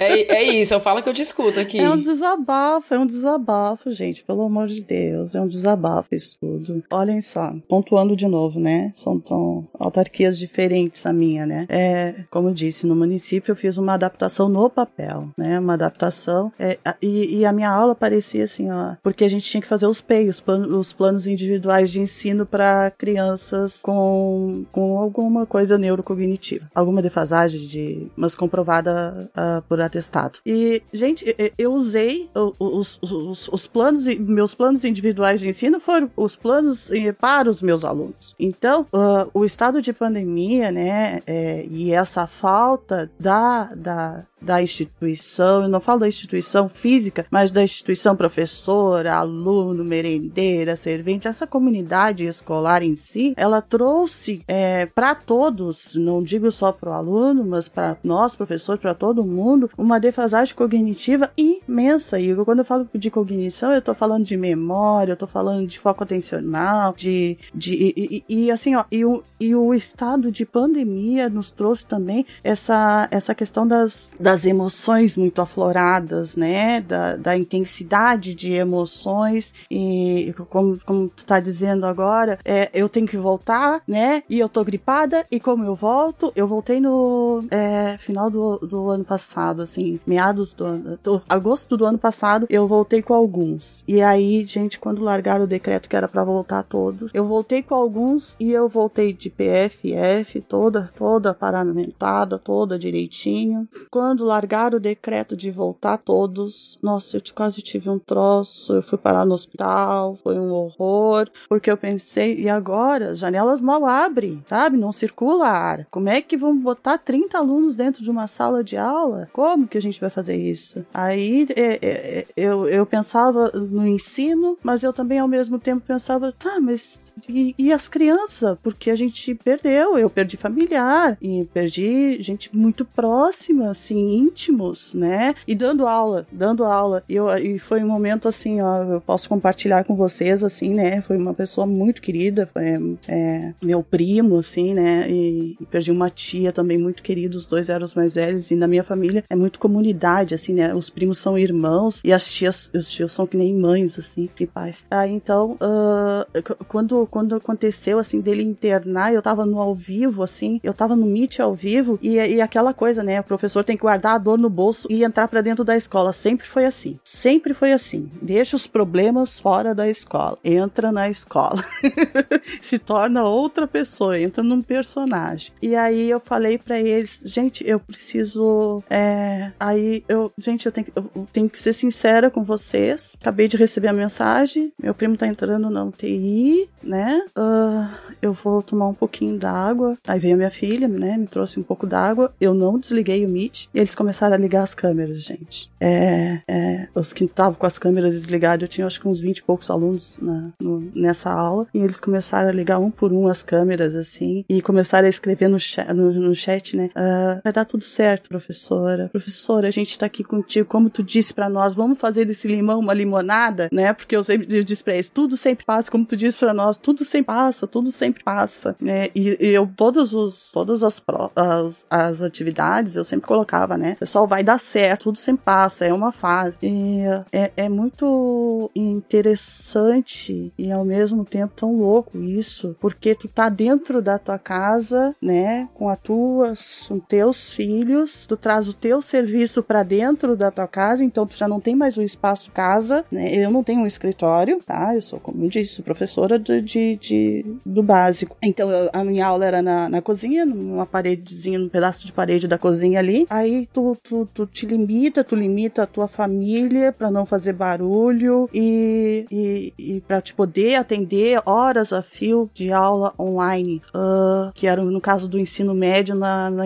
na, na autarquia estadual. E eu invadindo as, casa, as casas. É, coisas incríveis aconteceram nesse processo, sabe? É, muitas vezes eles não ligam as câmeras em função da casa mesmo, gente. De barulho, é, é, a, a, realidade não condiz com, com que vergonha de mostrar para os colegas a situação que realmente vive. Uh, porque, é, como eu disse, se eu não tenho um escritório e a minha aula era na cozinha, eu mostrava para eles, vamos fazer um tour na casa da Daya, bem pequenininha. Aí, mas o coração da Daya é grande, tá? Nossa, é difícil porque tu pensar que não, é, não tem, não é porque não quer, não é porque tá em outro. Muitos estão, né? Não, não vamos, mas muita gente até gostaria de ligar a câmera, mas até tá nos dados móveis, né? Na minha situação, tinha muitos nos dados móveis. Se ligasse a câmera, caía conexão. Então, uh, outros era a casa que estava desarrumada, ou ah, tinha, um, tinha um que a mãe participava da aula. Eu já chamava a mãe, já fazia a chamada contando com a mãe, né? Eu já chamava a mãe, fulana de tal, ela dançava na câmera. Então, umas coisas assim. É, é, é, é incrível o, o que se viveu, o retorno, né? A questão de voltar para dentro da sala de aula com o medo, é, o medo, o pânico nosso e o pânico, o pânico deles eu tive um aluno dentro da sala de aula quando deu decreto aqui no governo do estado do Rio Grande do Sul, quando decretou o retorno, assim, ó, da noite pro dia, quando ele decretou o retorno, eu tive um aluno que ele queria tirar a máscara a todo custo de dentro da sala de aula, porque ele tava se sentindo mal, e aí botei uma musiquinha, vamos fazer um relaxamento, gente, vamos relaxar, vamos se centrar, tá tudo bem, vai ficar tudo bem, meu amor, e vamos se centrar todo mundo, né? Baixe, fecha os olhos, aquela coisa, porque, gente, tu querendo ou não, tu vai ter que acabar fazendo outras coisas. Eu, tu vai procurando outros artifícios, né? Eu, eu acho. Eu acho não, Luísa. Eu acredito que. É, eu dou até como sugestão para os colegas aí que não voltaram no presencial, mas eu ensinei para meus alunos também, e é uma coisa que eu, que eu gosto, porque as emoções ficam muito, muito instáveis. A gente fica muito instável quando a gente retorna. É, a meditação, essa coisa assim, da, de, uma, de uma coisa que te centre, qualquer coisa que te centre, sabe? Usar alguma coisa que te relaxe. Às vezes eu tava sem pique para dar aula, eu mostrei para eles, eu disse, gente, eu tenho uma playlist que me dá um pique. Aí então, eu usava a playlist um pouquinho antes da minha aula e ia lá e dava o aulão no Meet, né? Mas para quem não voltou para o presencial, eu vou, eu não conselho se fosse bom a gente vendia, né? Uh, mas eu vou me atrever, é, se cuide. Se cuidem principalmente do emocional. A gente tem mania de ser super-herói, professor tem mania de ser super-herói. A gente é professor, a gente é psicólogo, a gente é médico, a gente, a gente é tudo dentro de uma sala de aula. A gente é tudo. É, a Luísa falou do, do, olhar, né? O, o, o, outro colega falou da, da questão da, da, da, da intimidade, da, do, do, da interação do professor-aluno. Gente, a gente não pode tocar, a gente é, é, tudo tão diferente. Tu não tem, tu não pode abraçar, tu não pode tocar, tu não pode é, chegar um, um, tanto mais perto, né? Agora com a Omicron, que ela é mais é, contagiosa ainda, eles usam máscara de tecido, eles não usam PFF, então aí a gente tem que ter mais um resguardo ainda. Mas se cuidem o emocional, estejam. É, não, ninguém está pronto para voltar, mas estejam é, alicerçados assim com coisas que fazem, que trazem a paz para dentro de vocês, porque é um momento que tira a gente da paz, tira a, insta a, a estabilidade, sabe? Te deixa muito instável. E, e eu vi pequenos surtos, assim, algumas coisas. Então, é, é um momento, assim, que, que a gente tem que. Porque o, o aluno vai precisar de ti. Porque tu vai ter que reagir no momento que ele vai querer tirar a máscara, ele tá numa crise de ansiedade, né? Então, o aluno vai precisar de ti. E aí, então, tu, tu tem que estar tá centrado, tem que estar, tá, mesmo chegando em casa e desabando. É, é, bem assim. O instituto que eu trabalho tem no estado todo, né? São, são bastante campi. Sempre que alguém falece, seja funcionário da família, né? É mandado um e-mail, né? Essa pessoa avisa a reitoria. E em especial no primeiro ano, eu nunca recebi tanto e-mail com notícia de falecimento. Em especial pai e mãe de servidor. Assim, é, tu, tu abriu o trabalho, a primeira coisa que tu faz no trabalho é abrir o e-mail. E a primeira notícia que tu recebia no dia era que alguém tinha, alguém que eu nem sabia quem era, porque tava em outro campus, que tava longe, né? Perdeu o pai e a mãe. Assim, ah, eu, graças a Deus, assim, família próximo, eu acabei não perdendo ninguém. Acho que assim, o único momento que me marcou, obviamente, incomparável, né, com, com, com, tudo isso que aconteceu, mas é uma coisa que, que me machucou no meio dessa pandemia. Eu. A minha esposa, ela dá aula, ela, ela, ela, ela, ela já era hipocondríaca antes de tudo isso, né? E daí, quando começou, ela começou a dar aula de casa, ela, além da aula de casa, tinha minha filha que, que é de 8 anos para acompanhar, né? E daí ela foi dando aula de casa, de casa, de casa, chegou uma hora que, ó, vocês têm que voltar e dar aula presencial. E daí ela disse: não, não, não quero, não me sinto pronta, né? É, vou, eu ter aulas presenciais e aulas à distância. E daí ela disse: não, me coloca pra, pra ter aula à distância, eu cuido do, dos alunos e tal. Não, mas é que aula à distância a gente contratou um professor substituto e quem é efetivo tem que voltar pra sala. E daí ela tinha uma licença prêmio, ela tirou a licença prêmio, ah, ela, ela tinha ataque de pânico, ela chegou a conseguir um atestado, mas ele foi negado pelo INSS. Eu sei que depois de, de muito lutar, ela voltou pra sala de aula, apavorada, sabe assim? É, quando voltava, chorava e preocupada. E daí acabou o ano, tava naquela aquela confraternizaçãozinha entre professores e tinha um amigo secreto. E daí a, a professora falou: Ah, minha amiga secreta, ela é bem medrosinha. Quando a gente se cuida, a gente é, a gente é taxada disso. Medro... De chata. Ah, eu sou muito chata porque recuso alguns convites. Eu sou chata. O pessoal tomava café tudo numa mesa e a Beta ficava do lado de fora. A Beta usava máscara o tempo todo e, e ela é medrosinha. E... Bem isso.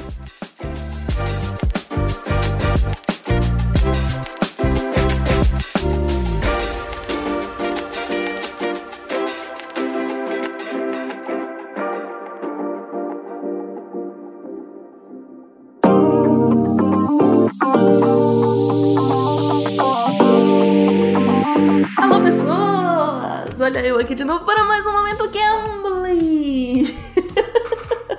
Como vocês já sabem, Jujuba já contou para vocês, nesse mês de janeiro, Campbell está dando 50% de desconto nos planos anuais. Isso significa, gente, que vocês pagam por seis meses e tem seis meses de graça nos planos anuais. Incrível essa promoção. Como é que você consegue essa promoção? Como é que você consegue isso? Clica no link aqui que a gente tem no post ou vai em cambly.com. Cambly se escreve C-A-M-B-L-Y. Vai em cambly.com e coloca o nosso código SciCast VIP 22. É isso, gente. Vou falar com vocês então um pouquinho, vou mostrar para vocês a conversa que eu tive com Tim Fallon. Tim Fallon é aqui da Inglaterra e ele e perguntei para ele, né? Ele, ele é professor e tal e perguntei como é que ele, como é que a pandemia afetou, né, as aulas dele. E achei super interessante porque como o Cambly já é online, um, ele disse que ele foi muito feliz porque ele não, não foi afetado, né, pela pandemia. Então eu queria que vocês identificassem qual palavra ele usa para falar que ele foi um, sortudo, né? Ele foi muito sortudo por não ter sido afetado pela pandemia. Então eu queria que vocês buscassem a palavra sortudo. O que, que ele usa para falar, né? Que adjetivo é esse que ele usa? E ele vai me falar também que um dos aspectos é que teve um país especificamente que, como eles ficaram num lockdown muito, muito severo, as pessoas estavam procurando ainda mais as aulas de inglês. E aí uh, eu queria também que vocês me dissessem, fiquem de ouvido aí atento para me dizer qual é o país que ficou com esse esse lockdown tão severo, tá bom? Então escuta aí. No, the, I was very fortunate because the pandemic did not affect my teaching at all. Oh, that's in amazing. Fact, in fact, I was busier during the pandemic than I ever was. Uh, yeah. Because, yeah, because especially in China, because in China, people were confined to their houses. You know, I I taught a guy in Wuhan, where the outbreak started. And he told me that at one point he had been in his house for 40 days. E aí, vocês conseguiram ver qual a palavrinha que ele usa de sortudo? Ele fala logo no comecinho, I was very fortunate fortunate. Aí um vocabulário para vocês já no dia de hoje. E qual foi o país que ficou num lockdown uh, mais estrito, mais, mais severo? Foi a China. E ele vai falar, né, das pessoas que ele uh, conversou na China. Bom, além disso, eu achei interessante trazer para vocês um pedacinho que ele fala do que, que ele sente falta no face, na, na, na, nas aulas face to face, né? Nas aulas presenciais. Então, vou colocar um trechinho e vocês vão me dizer o que, que é que ele sente falta. Tá bom? I think there's always some small element missing of being in a classroom together. But but I think that's just on a human level. I don't think it affects language learning. I okay. think the, the, human presence that, that you miss of being physically in a room together that's that's nice. I agree. Does it affect language learning? I don't think so. I, I don't. I don't think it affects it. E aí, o que, que vocês perceberam que ele falou que sente falta no face to face? Ele sente falta no tem um element missing, né? Ele fala que falta alguma coisa que estaria nesse human level, né? Na, na, na interação que a gente tem no cara a cara. é isso, pessoas. Para mais aulas super interessantes com Tim Fallon, você vai lá e acessa o Cambly e aproveita a promoção desse mês, que só vai até 31 de janeiro. Isso significa que se você está ouvindo hoje, dia 28, quando sai o cast, você só tem mais 3 dias para poder fazer isso. Então, corre até dia 31 de janeiro. Cambly vai estar tá dando 50% nos planos anuais, ou seja, 6 meses de graça para vocês. Corre lá e coloca SciCast VIP 22 em cambly.com.br. É isso, pessoas. Até a próxima. Continuem aí ouvindo sobre aula na pandemia.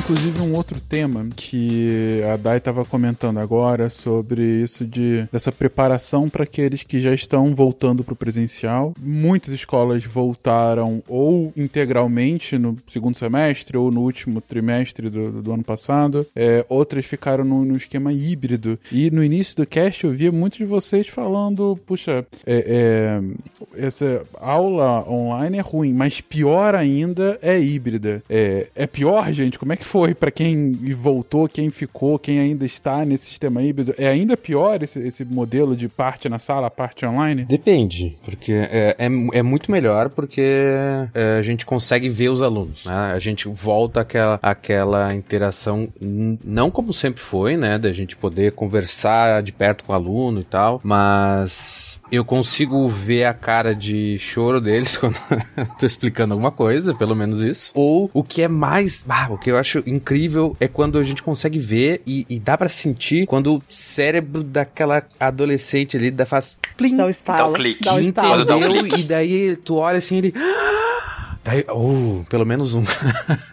Mas isso aí vale a pena. E daí dá para ver isso e primeiro nos motiva muito, né? E, e, segundo, dá pra gente ter um bom termômetro de como é que tá, uh, como a turma tá acompanhando ou não tá acompanhando, etc. Só que eu acho que foi pior uh, esse, essa parte híbrida, porque pior foi de, que eu digo porque foi muito mais trabalhoso. Então, se antes a gente tinha trabalho de preparar slide, preparar não sei o que, preparar atividade, agora a gente tinha tudo dobrado, porque a gente tem que pensar no aluno que tá em casa, ele vai estar tá vendo, uh, vai estar tá vendo, sei lá, os slides, vai tá, vai ter que fazer uma atividade em casa que eu não vou poder acompanhar e estar tá do lado dele tirando dúvida, vai ter que, etc. Enquanto isso também, eu tenho toda, pelo menos no meu colégio, eu tinha metade da turma que ficava em casa, metade da turma ficava no presencial e na semana seguinte eles invertiam. Então, uh, eu tinha 20 alunos na sala de aula e 20 em casa. Então, eu tenho que dar atenção para esses 20 aqui, só que eu não posso esquecer também dos que estão em casa e também eu tenho que falar levando em conta onde é que tá o microfone e também eu tenho que sempre uh, girar a câmera do computador monitor para acompanhar o que, que, eu tô fazendo. Então é, é como. Quem foi? Foi o Léo que falou no início? Eu não lembro. Que é, era engenheiro de som, que não sei o que, e, técnico, tudo. A gente tinha que fazer tudo. É, né? Cameraman, cuidar do áudio, planejar duas aulas, atividades diferentes. Então, isso, essa parte foi tenebrosa. Eu espero que não tenha mais. Eu tive uma experiência no ensino híbrido também, mas para mim foi um pouco diferente, porque é, a instituição que eu dou aula, ela ela estava incentivando muito os alunos a fazerem, a voltarem presencialmente já, é, mantendo as medidas, né, distanciamento, as salas é, já foram preparadas para manter o distanciamento, os alunos orientados a ficarem de máscara tal. É, então, a gente teve um ensino híbrido, mas não foi muito incentivado a gente fazer muitas atividades online. A gente ainda dava aula é, e transmitia essa aula ao mesmo tempo, mas não havia tanta preocupação. É, mesmo assim, ainda eu tive muita dificuldade de você conseguir prestar atenção é, nos alunos que estão na sala, nos alunos que estão online, é, e para você conseguir perceber que alguém do online está te perguntando alguma coisa foi um problemaço. Teve uma aula até que, que eu até pedi desculpa para os alunos, porque eu esqueci que tinha é, alunos online em casa e eles perguntavam e eu acabei não respondendo eles, tentei responder alguma coisa, mas aí depois eles já tinham saído e tal. Então foi bem problemático nesse sentido de você conseguir lidar com tudo isso ao mesmo tempo que você está dando aula, né? Mas para mim, particularmente, né, é, eu tive, para mim foi melhor, pessoalmente, né? Porque eu tive muito problema durante a, a pandemia, é, porque de uma hora para outra eu passei a não sair mais de casa, a não ver mais ninguém, né? A gente que é professor, a gente costuma ver muita gente, muita gente diferente, é, conversar, né, interagir com várias pessoas, além dos alunos, né, os professores, funcionários da instituição. E de uma hora para outra eu, eu, fiquei restrito, meu apartamento é praticamente uma kitnet, né? É sala, cozinha e enfim, é, e um quarto, banheiro é bem pequeno e, e isso para mim foi bem difícil, assim, foi muito, muito difícil é, eu lidar com, com toda essa situação, de de repente eu, eu não, não ter contato com pessoas externas, é, isso me trouxe muito problema. É, inclusive, ainda bem que, que, que, uma das instituições tem um plano de saúde, né? Eu tô fazendo terapia até hoje, porque eu realmente tive muito problema com, com essa parte de, de uma hora para outra a gente tava em casa sem ter contato com ninguém, e, enfim, foi bem problemático. E conforme é, uma das instituições semestre passado retornou tornou a atividade de forma híbrida, né? Então eu já ia para a faculdade, já tinha contato, conversava com os alunos. É, para mim foi o contrário aí do que a experiência aí do, do da esposa do Guacha, né? Da Dai. É, para mim, nossa, melhorou demais. É, emocionalmente eu fiquei muito melhor, muito melhor porque eu já estava tendo contato com os alunos, eu conversava, interagia, eu via a reação deles, eu conseguia trabalhar melhor os conteúdos, porque no online é complicado. Você até sabe que uma parte da matéria é difícil, que os alunos costumam ter dificuldade Aí você apresenta, fala, pessoal, vocês entenderam, né? Aí ninguém responde nada, né? Quase ninguém liga a câmera, uh, ninguém quer falar no microfone. E aí a gente ficava muito, né? Eu ficava muito perdido e, enfim, a gente acabava seguindo com, com a disciplina. É, no início da pandemia, a gente teve algumas é, preparações, algumas sobre algumas aulas ali sobre como utilizar as plataformas e também alguma orientação com relação às aulas. E eu lembro que uma das orientações era: olha, só aula de 50 minutos, você tem que fazer, gravar um vídeo de 25 minutos. Eu falei, caramba, mas tem uma disciplina que são três aulas seguidas, como é que eu vou gravar vídeo 25, uma hora, vou fazer tudo, e era três, né? Como que, como que vai caber é, todo esse conteúdo? Então foi bem difícil essa parte, e apesar de ter as dificuldades do híbrido, para mim ainda foi melhor, principalmente psicologicamente. Eu sou fisioterapeuta, né? Então dou aula para fisioterapia, dou aula para educação física, e na faculdade, uma coisa que eu fazia muita questão de pontuar sempre em todas as aulas era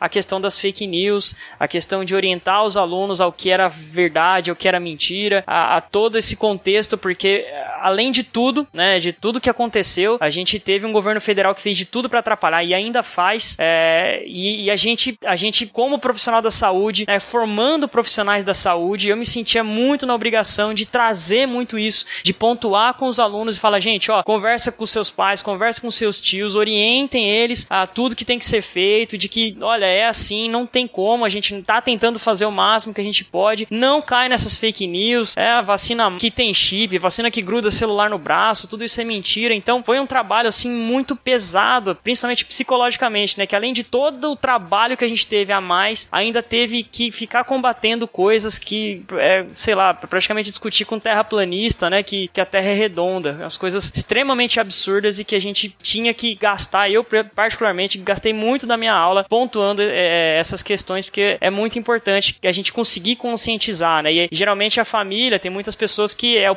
o filho é o primeiro que está se formando, né? Ele está se formando como um profissional da saúde, aquele aluno ele vai ser a referência de saúde para a família. Então é muito importante que esse aluno saiba é, orientar os familiares também, né? E aí, pandemia indo, estamos aqui chegando, como eu comentei aqui, na, é, concluindo um segundo ano oficialmente em estado de pandemia e aparentemente para iniciar um terceiro. Hoje é simplesmente impossível da gente delimitar quando que vai acabar, quando primeiro o que tá claro, o que deu para ver nesses últimos dois anos é que não vai ser um acabou, volta tudo como era em 2019, né? Vai ser, vai ser alguma coisa mais gradual, provavelmente algo é, é, faseado, enfim, e, e aos poucos com mais abertura, aos poucos, eventualmente não necessidade de máscaras e coisas assim. É, ainda vai ter muita água para rolar com relação, por exemplo, a passaporte vacinal, que pessoalmente acho que teria que ser obrigatório para crianças, como é para muitas outras doenças. Você não consegue é, é, inscrever seu filho se você ele não é vacinado de várias doenças. Não sei por que, que não seria agora para Covid, mas enfim, esse não é o tema de aqui. Só queria pontuar isso. Mas o que eu queria ouvir de vocês é: e aí, gente? É, é o que, que vocês estão esperando agora para esse ano letivo que é, para alguns já começou, porque tem coisas atrasadas ainda dos últimos dois anos, para outros vai começar ainda. É, enfim, o que, vocês estão esperando agora para 2022 e daqui para frente? Tanto do aprendizado desses últimos dois anos, como de, de prognóstico para esse próximo ou para os próximos. Tudo parecia que ia melhorar, aí veio o é, Omicron. Basicamente. Gente, depois da Copa de 2022, tudo vai melhorar. Tá bom, vamos aguardar. Profeta Pet falou, né? Não, ele jogou a maldição de novo. Marcos Emerson. Celular. Celular, né? Não tem em casa ninguém para emprestar. Só Deus. Só Deus. Ai, meu filho, mas Deus, Deus tá conectado. É difícil pra fazer. Olha, eu queria, na verdade, o que eu mais queria é que essa volta fosse adiada, né? Porque vê essa Omicron aí, essa onda de gripe. Então, por exemplo, hoje eu estava em reunião pedagógica no Instituto, no Instituto Federal onde eu E a gente estava conversando sobre as medidas, como é que vão ser, é, como é que a gente trata aluno, como é que vai cobrar o passaporte vacinal, porque a instituição vai cobrar. E já tem países que estão dizendo que não vão vacinar seus filhos filhos e, e detalhe, não vão vacinar e querem que tenha ensino híbrido para aqueles que não serão vacinados, enfim, tá uma confusão. Então, é, eu gostaria que não voltasse agora. Essa, essa era a minha vontade, porque eu acho que tá uma situação bem crítica. Mas, como em, em muitos lugares isso não é possível, é, eu espero que as pessoas fiquem mais conscientes. Eu, concordo bastante que o passaporte vacinal tem que ser obrigação. É, já é costume das escolas, pelo menos as escolas públicas, que só matriculam as crianças se elas estiverem com as vacinas em dia. Então, para Covid tem que ser isso também, né? Como o Fegas falou. Mas o que eu acho que pro futuro a gente aprendeu novas formas aí de dar aula, de ter reuniões. Então acho que a gente pode. Eu queria, eu queria, na verdade, que isso não se perdesse. Eu queria que isso ficasse pra gente. O professor que aprendeu alguma maneira nova de dar aula, porque assim, por exemplo, informática educativa é algo que se discute desde os anos 70. Porém, ainda hoje não é aplicada por, por vários motivos, né? E a, a, o conhecimento dos professores é um deles, né? Não, não sabia como incorporar isso na sua aula. E talvez agora a gente possa incorporar isso nas nossas aulas, mesmo que volte presencialmente, mesmo que a gente volte pro quadro. Mas eu acho que a gente viu aí novas formas de fazer educação e espero que isso perdure. E espero que passe logo, porque ninguém aguenta mais. Gente, eu moro sozinha. Então, assim, quem tá isolado, que, que, que tá com medo, eu, eu além de estar com medo, tem outro lado, que eu também não aguento mais, sabe? Então, eu queria voltar, mas eu queria voltar num, num ambiente melhor, né? Um, um pouco mais seguro para mim e para todos os meus alunos. Eu concordo demais contigo, viu? Isso de aproveitar coisas, né? Por exemplo, eu tô com. Eu acho que eu tenho umas quatro ou cinco disciplinas minhas quase completas no, no gravadas no YouTube. Eu vou aproveitar isso quando ou se algum dia voltar, né? Pra, pra tentar até utilizar outro tipo, ou abordar outro tipo de conteúdo, abordar um conteúdo mais avançado e tal. Vou tentar fazer isso. É, aí eu queria só voltar um negócio aí que, que eu acho que a Daiane falou sobre é, é, parte mais emocional, né? O, eu já falei com meus estudantes que quando voltar presencial, pode gravar que eu vou chorar. Eu, isso, é, isso é certeza absoluta eu vou chorar demais. E é chorar de emoção, porque é, é, um, é um negócio que é, é, é muito importante, assim, para mim. É muito. É uma emoção, não é de raiva, de tristeza, nada, não. É um chorar falando que é um, é um lugar muito especial mesmo para mim, né? E aí eu acho que sim, a gente vai, vai ter que. A gente vai conseguir aproveitar parte do que a gente aprendeu nisso tudo, né? Nessa confusão toda. Aí, só um comentário também, que eu, eu acho que o Fecas perguntou sobre motivação de estudante. Eu já tinha problema com isso porque eu dou aula de física. A galera não quer saber de física. Ah, pra que, que eu vou ver esse trem? É, é, sempre isso, né? Aqui em Minas, né? Esse trem, né? Que a gente fala. Mas eu já tinha um problema de motivação. Na pandemia, ah, isso é, aumentou um pouco mais e a gente tem que ir no se vira nos 30. Tem que ir buscando várias alternativas, e tanto de ensino quanto até de, de, de virar pra galera e estar tá sempre do lado e tentar falar pra, pra galera: ah, não, vamos lá, vamos, vamos tentar pegar alguma coisa pra estudar. Você não tá gostando desse tipo de conteúdo, vamos tentar abordar de outra forma. A gente tem que ir puxando mesmo assim e tentando puxar pelo braço é, mesmo, né? Aí é, é, é isso. Perfeito a fala de vocês dois. E isso com certeza eu vou levar para quando terminar a pandemia se terminar. Não, brincadeira. Uh, vai terminar, vai terminar. uma hora vai, uma hora vai, tudo sempre passa. Bom, mas é, como incentivar os alunos, né? Eu também dou aula de física. E como incentivar os alunos foi extra difícil agora durante uh, a parte, né? O EAD, ou não, não EAD, mas o, é, o ensino remoto emergencial. E talvez, eu, eu, certamente isso vai ser uma coisa que eu vou levar, porque eu utilizando bastante problematização do conteúdo, né? Então, trazer trazendo questões para que eles resolvam. Então mudou, acho, acho que isso tudo fez mudou a minha aula uh, de uma certa maneira para melhor. Espero que para melhor, né? E isso com certeza vou levar para depois, né? Para não, não cair naquela de dar conteúdo e ninguém prestar atenção. Só rapidinho também da, da instituição que eu trabalho, né? A gente tá no, na metade, ontem, ontem, dia 24 de janeiro, iniciou a metade do segundo semestre de 2021. De, acho que deu para entender, né? ontem iniciou a segunda, a, segu, a segunda segunda metade do segundo semestre de 2021. Vocês estão um trimestre atrasado. É, é. Não, foi é. A, primeira, a segunda metade do primeiro do segundo semestre, então o, o, quarto trimestre. É, esse ano talvez a gente vai fazer aí uns três períodos em um ano, que é muito cansativo, exaustivo demais. como vai ser o retorno, a gente ainda não tem ainda nenhuma decisão. É, eu, eu, e é engraçado que a gente participa das reuniões, eu, eu concordo com todo mundo, eu concordo com quem quer, quer que volta, eu concordo com quem não quer que volta, eu concordo que tem que ter é, passaporte passaporte vacinal. Infelizmente, a lei não permite que peçam comprovante de vacina é, de técnicos e docentes. Eu acho isso muito estranho, porque pode pedir de estudante, não pode de, de técnico e docente. Eu acho isso muito estranho. Mas, vamos seguir.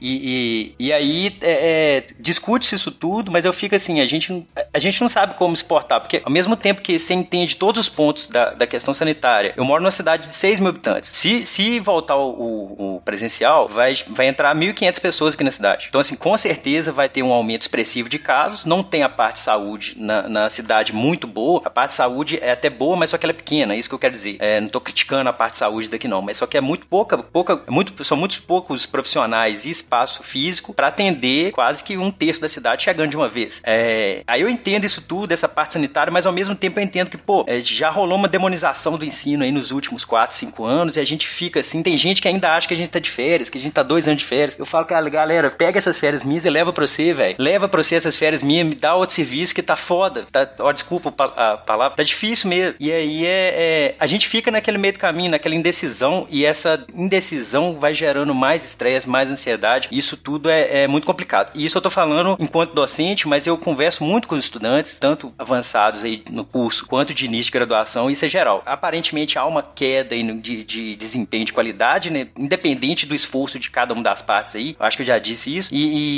só que a galera tem, tem estado assim, no, no limite. Já tem dois anos, cara. É, é, é tenso, é complicado. Aí é, é, Aí só isso. Então, assim, eu sinceramente eu não tenho opinião sobre se retorna ou não retorna. Eu fico, eu fico, eu me abstenho. Melhor opinião que eu tenho, porque tá realmente muito complicado. Mas vai, vai dar certo, um dia vai dar certo. É, deve voltar, né, presencialmente. Eu acho que ninguém aguenta mais a pandemia, né? Até eu falava com os alunos, falei, gente, vocês acham que a gente, professor, gosta de ficar online aqui? A gente é terrível, né? Muito melhor estar tá em sala de aula, né? A gente também não gosta disso. É, e a tendência deve ser retornar né, à sala de aula. Uma das questões aqui não foi debatido também, mas é, a, a, pandemia também impactou fortemente no, na minha condição financeira. Né? Eu que dou aula em uma instituição é, particular, eu cheguei a ter 36 horas aula, né? E hoje em dia eu tô com 13 horas aula, né? O último semestre eu tive 13. Então isso é um impacto muito grande no, no orçamento, né? E claro que isso também acaba contribuindo para o aspecto psicológico, né? E dentro disso, né, tem uma, uma portaria do MEC que foi aprovada aí em 2019, né, pelo então ministro Abraham, Abraham Weintraub, que permite que cursos que são uh, presenciais, eles tenham até 40% da sua carga horária EAD. E aí não é ensino remoto, EAD de, de fato, né? E isso vai impactar diretamente as faculdades, é, principalmente as faculdades que possuem, né, que são conglomerados grandes educacionais. É, eu vejo que tanto da minha instituição quanto da instituição de colegas existe aí um movimento muito forte é, de levar isso ao máximo, de levar para o ensino híbrido, de levar para o EAD. E isso é bastante complicado do ponto de vista do professor, né? Nosso, principalmente financeiro. É, tem professores aí que estão endividados, que estão numa situação mais complicada. E com certeza do aluno, né? Porque a gente sabe que é difícil, a gente não, não tem a mesma adesão né, do aluno online é, e presencialmente. A gente sabe que prova, prova online, os alunos colam com força, a gente não tem como controlar, a gente não tem como comprovar, né?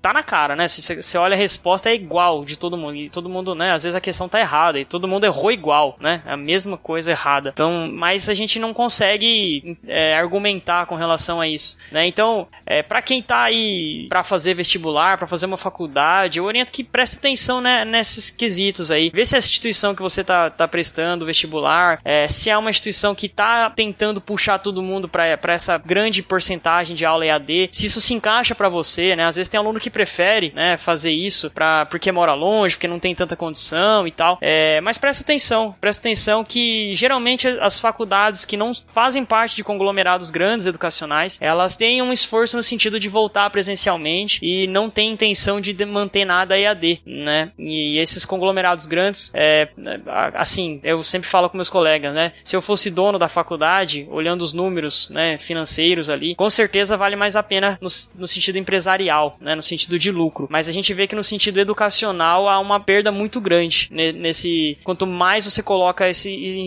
estudo EAD, principalmente, né? O ensino remoto ainda a gente tem o contato com o aluno, a gente consegue tirar dúvidas. No EAD é bem, bem diferente, né? Não é assim que funciona. É, e para quem é professor aí, vai passar alguns momentos é, difíceis, principalmente quem não tá é, no setor público, né? Então, para quem é aluno, tem um pouco aí de, de, de, piedade aí com seus professores, de empatia, porque nós estamos passando um período bem complicado. Ai, mas no setor público tá tinhoso.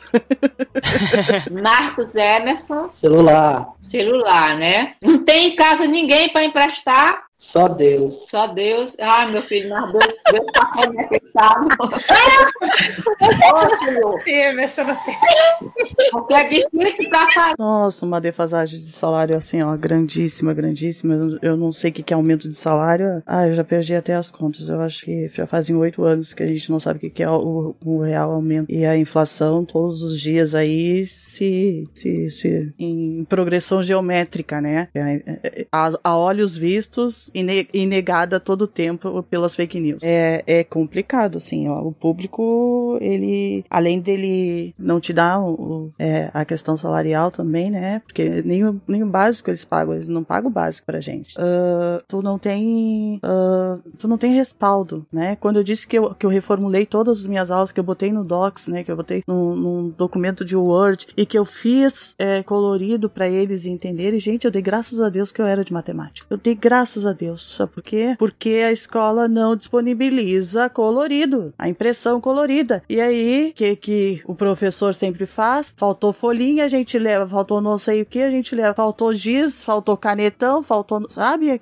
Eu acho horrível isso, né? Porque é, essa questão, assim, como, como o colega falou aí, que, que a gente é mal visto, ficou mal visto nesses, nesse período de pandemia, eu, eu acredito que a gente venha sendo mal visto há muito tempo. E a gente é a base da sociedade. Não existe, não existe uma profissão sem professor. Não existe. E, e, e aí a gente mesmo acaba se desvalorizando. Quando a gente não, não entra num consenso que não existe uma profissão sem um professor. Cara, não vai existir saúde, não vai existir é, é, até para o transporte público, para fazer uma carteira de motorista, tudo vai precisar que a, lei escrever e entender e compreender e resolver situações, problemas, né? Então, é, é, é a base da sociedade, é, às, às vezes a gente fica pensando, a base da sociedade é a saúde ou é a educação? É a saúde ou a educação? Eu acredito ainda que seja a educação, porque é, quando tu tem a compreensão, porque ainda uh, uh, acabou de se falar assim, tu explica, tu explica, tu explica das fake news e mesmo assim tem um governo negacionista informando que é só uma gripezinha, né? Então, e tu vai lá e tu explica, e tu explica, e tu explica, e tu comprova cientificamente que não é, e tu leva dados e trabalha dados, né? E tu comprova. Gente, se, eh,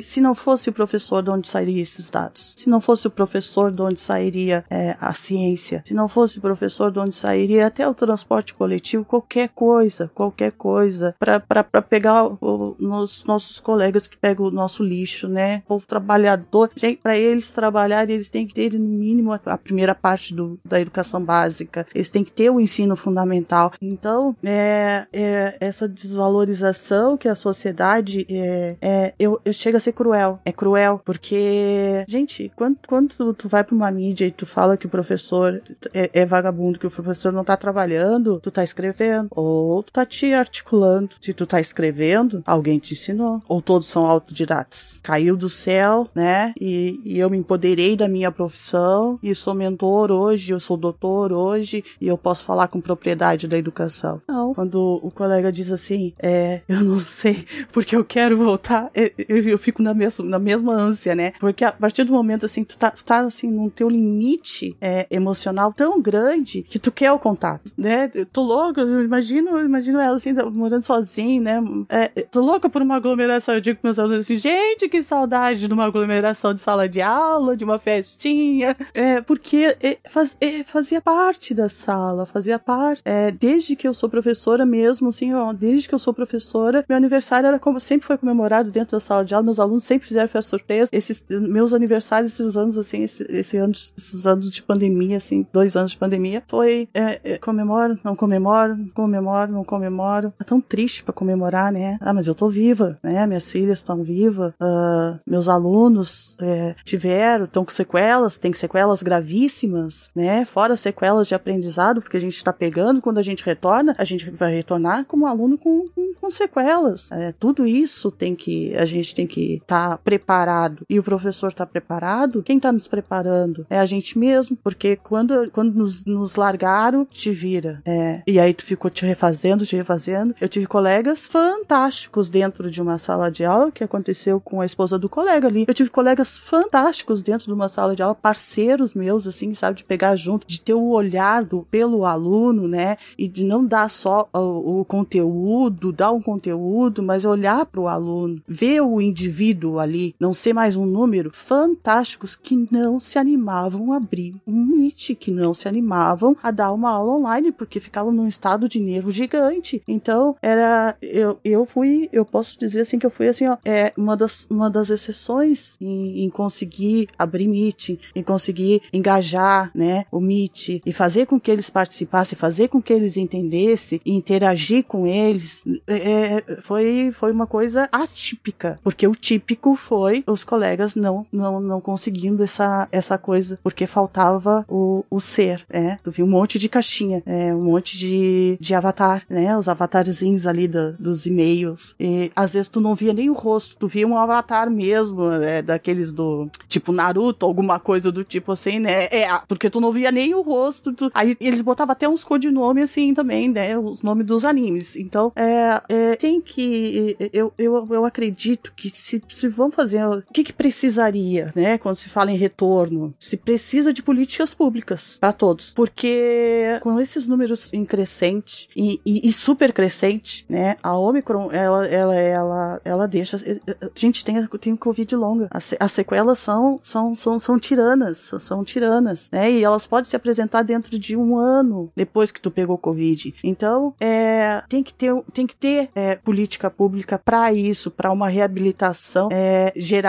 sabe? Tem que ter, é, a, tem que ter, os professores é, que estarem bem é, amparados uh, psicologicamente para um retorno presencial, porque a partir do momento que tu virou pro quadro um metro de distância, que era o nosso distanciamento aqui no Rio Grande do Sul, que foi decreto, um metro de distância um do outro, eles viram para trás e deu uma baixadinha na máscara e deu risada. E tu tá virada pro quadro? É, tu não tem, tu não tem o controle. Como colega disse, é, ele tava dando aula, né, no quadro, e aí tava em gravação, o aluno perguntou na gravação e tava gravando ao mesmo tempo. Tu não tem o suporte. E, e, e fora os alunos que, que tu, já tem a demanda dos alunos comprometido neuropsicológica, neuropsicopedagogicamente, né? Que tu tem que fazer a inclusão uh, dentro da sala de aula. Então, são vários pontos que devem ser é, serem é vistos e revistos e analisados para um retorno é, com menos, é, é, menos prejuízo. Já chega de, preju de prejuízo, estamos tendo muito prejuízo cognitivo, físico, mental, emocional, estamos tendo vários prejuízos. Então, menos prejuízo possível. E, e a gente precisa de, de amparo, o professor precisa de amparo, porque tu dá conta de, de 300, 400 pessoas durante o dia é loucura num estado de pandemia. É, uma coisa que quem nunca pisou na escola não entende é que, ah, tem que evitar aglomeração. Um aluno sozinho, ele é uma aglomeração. Sozinho. Verdade. Ele sozinho são sete pessoas. É isso mesmo. Bom, estamos aqui num, num momento realmente de mais incerteza. Foram dois anos de incerteza e começando 2022 não muito melhor. Ficou de fora, a gente falou aqui muito de superior, médio e fundamental 2, mas a gente não teve uma pedagoga, né? A, a minha filha foi alfabetizada durante a, a, a pandemia, né? Ele ficou muito preocupado com a parte da socialização e é uma outra dinâmica, porque a gente como pai tinha que estar junto e a gente tinha que estar de boca fechada, porque a gente falava 18, Malu, 18, e a professora falava, o pai não pode ajudar, hein? Meu cachorro comeu cocô.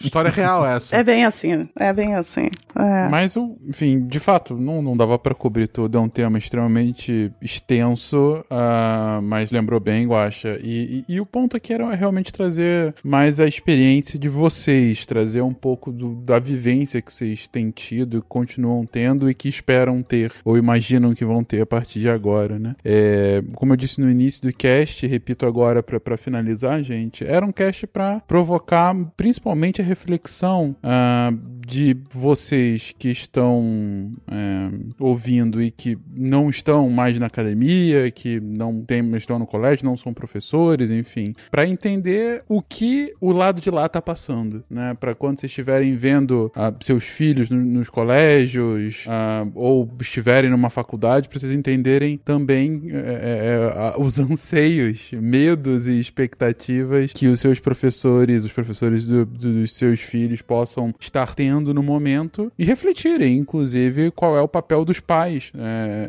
é, nesse, nesse todo, né? Que a escola, sim, é parte fundamental da educação, mas não só ela, também tem todo o, o papel uh, por parte dos pais, o papel dentro de casa, né? Uh, e deixo aqui um último ponto, reforço aqui mais uma vez, não era a discussão do cast, mas já que eu trouxe e fui referendado por muitos aqui, é pessoalmente acredito ser imprescindível um passaporte vacinal o quanto antes para as crianças e para os professores uh, de todos os colégios e faculdades do Brasil. Isso é a vacina não é a única, mas é a principal solução que a gente tem para a pandemia. E junto com outras ele pode levar finalmente ao fim dela ou pelo menos uma mitigação até tornar até a gente chegar numa normalidade minimamente aceitável. E não presidente 1500 mortes de crianças não é uma normalidade aceitável. E, e isso só vai ser possível a partir de uma vacinação em massa com três doses ou quatro ou cinco as que forem necessárias para eventuais novas mutações. Fato curioso, eu tava vendo um artigo esses dias que ah, durante a pandemia, foi um estudo feito lá nos Estados Unidos, uh, os adolescentes, que sempre te, foi um grande problema, eles estavam dormindo pouco e com a pandemia eles estão dormindo em média duas horas a mais, porque eles não precisam, tipo, acordar cedo para pegar ônibus ou sair com, quando o pai vai trabalhar, então, uh, viu? Não, Teve uma coisa boa. Mas em compensação, os problemas, os problemas psicológicos deles também aumentaram consideravelmente, né? O que a gente tem de alunos se automutilando é, é um número exorbitante, coisa que os pais nem percebem também. Sim. Não, tá brincando, tá? Mas é fato que eles dormiram mais. N nesse clima bacana, posso, posso... Eu, eu, queria, eu queria segurar a mão, deixa eu ver aqui. Da, da Luísa, segura minha mão. Eu, eu queria fazer uma vingança, vingar por todos esses anos e dizer que a gente pôde falar do, do Brasil, porque nós, assim como a Luísa, estamos no Brasil. Menos o Fencas, que está no Canadá.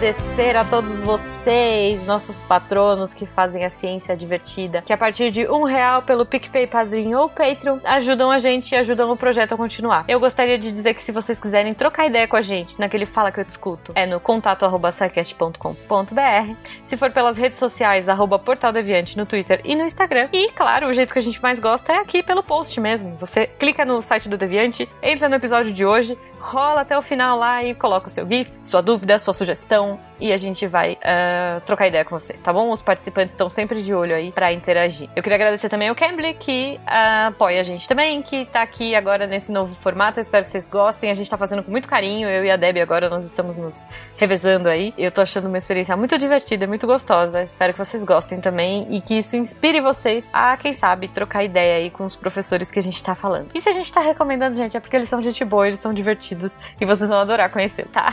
então, espero que vocês tenham um ótimo final de semana. Vamos ficar com a Deb agora e com os textos da semana. Cola aí, Deb. Beijo pra vocês. Tchau.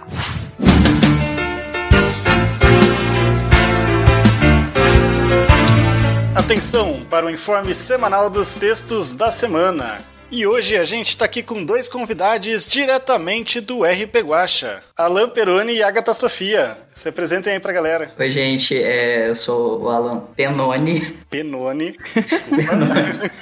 não, vou, não vou editar. É, é, um sobrenome em comum, Peroni é bem mais comum.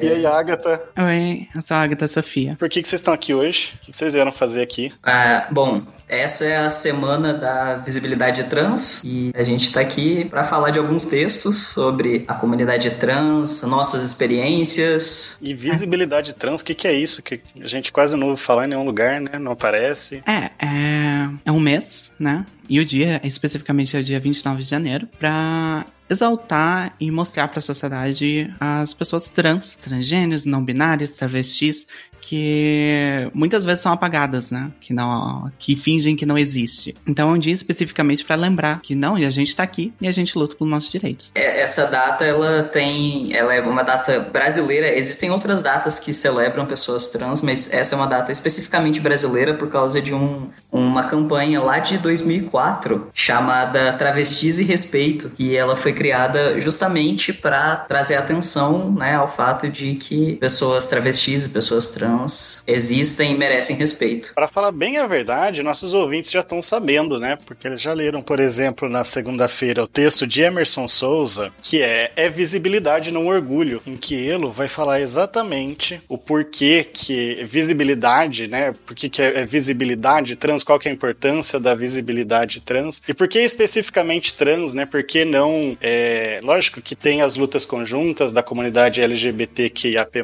mas que as lutas da comunidade trans em si são muito importantes e, e tem ali o seu diferencial, né? Então, se você ainda não leu o texto de Emerson, vai lá no portal e pega da segunda-feira, saiu, é visibilidade, não orgulho. Na terça tem um texto da Debbie, que é o que há, pois, num pro, entre aspas, nome. É, ela fala de um assunto que está bem vigente, assim, na mídia, que é sobre os pronomes neutros, que muita gente está usando, está começando a adotar para incluir pessoas não binárias, fluidos. Como é que essas mudanças linguísticas sempre ocorreram e como esse rebuliço, na verdade, é social. É um texto muito interessante, eu recomendo todo mundo ver, porque essa discussão sempre está em pauta. É, é bom ver o, a opinião de um acadêmico sobre isso, assim, tipo, exatamente. Olha, essas linguagens sempre existiram, então calma. Tem um motivo das pessoas estarem fazendo rebuliço e não é gramática. Na quarta é o texto do André mesmo, sobre, uh, foi foi, né, né o texto dele uh, chamado O Direito de Ser Tratado pelo Nome, no qual ele olha as questões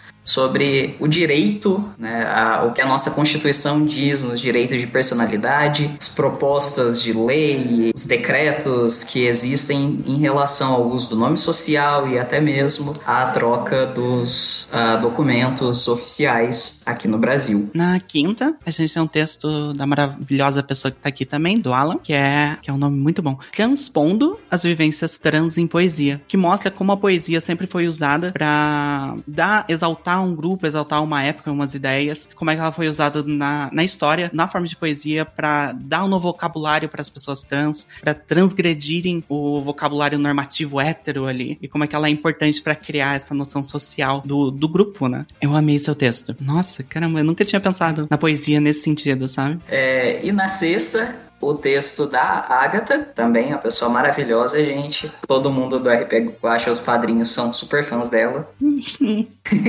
Você sabe. É, o texto dela é O Mangá que Chegou Tarde Demais, no qual ela faz uma um relato sobre a experiência que ela teve em começar a pensar sobre o próprio gênero a partir de um mangá que ela leu, no qual a protagonista era uma mulher trans. Esses textos e muito mais você encontra em www.deviante.com.br. E hoje eu queria fazer uma chamada especial para a comunidade LGBTQIAP+, mas muito especialmente para a comunidade trans que faz ciência, para vir fazer divulgação científica com a gente, porque a gente sabe que a ciência, mesmo a ciência, por mais que tente, ela não consegue ser imparcial. Então a gente precisa de novas visões aqui para divulgação científica e para divulgar pessoas trans que fazem ciência. O Alan Penone, inclusive, já se tornou um redator deviante, entrou para a equipe. A Agatha, por enquanto, foi só essa participação, mas vão lá no texto dela e elogiem e falem para ela entrar também. E para você se tornar uma redatora, um redator deviante, é muito fácil. Só mandar um e-mail para contato@saicast.com.br. Eu sou o André Trapani Sou a Agatha Sofia. Eu sou o Alan Penoni. E a gente tá aqui apagando a luz da Torre Deviante. Tchau.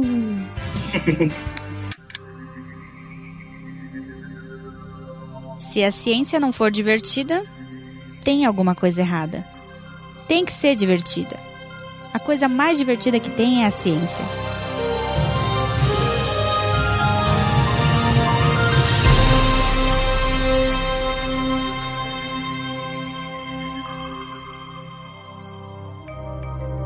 Este programa foi produzido por Mentes Deviantes. deviante.com.br. Este programa foi editado por Tapcast. Edições e produções de podcast.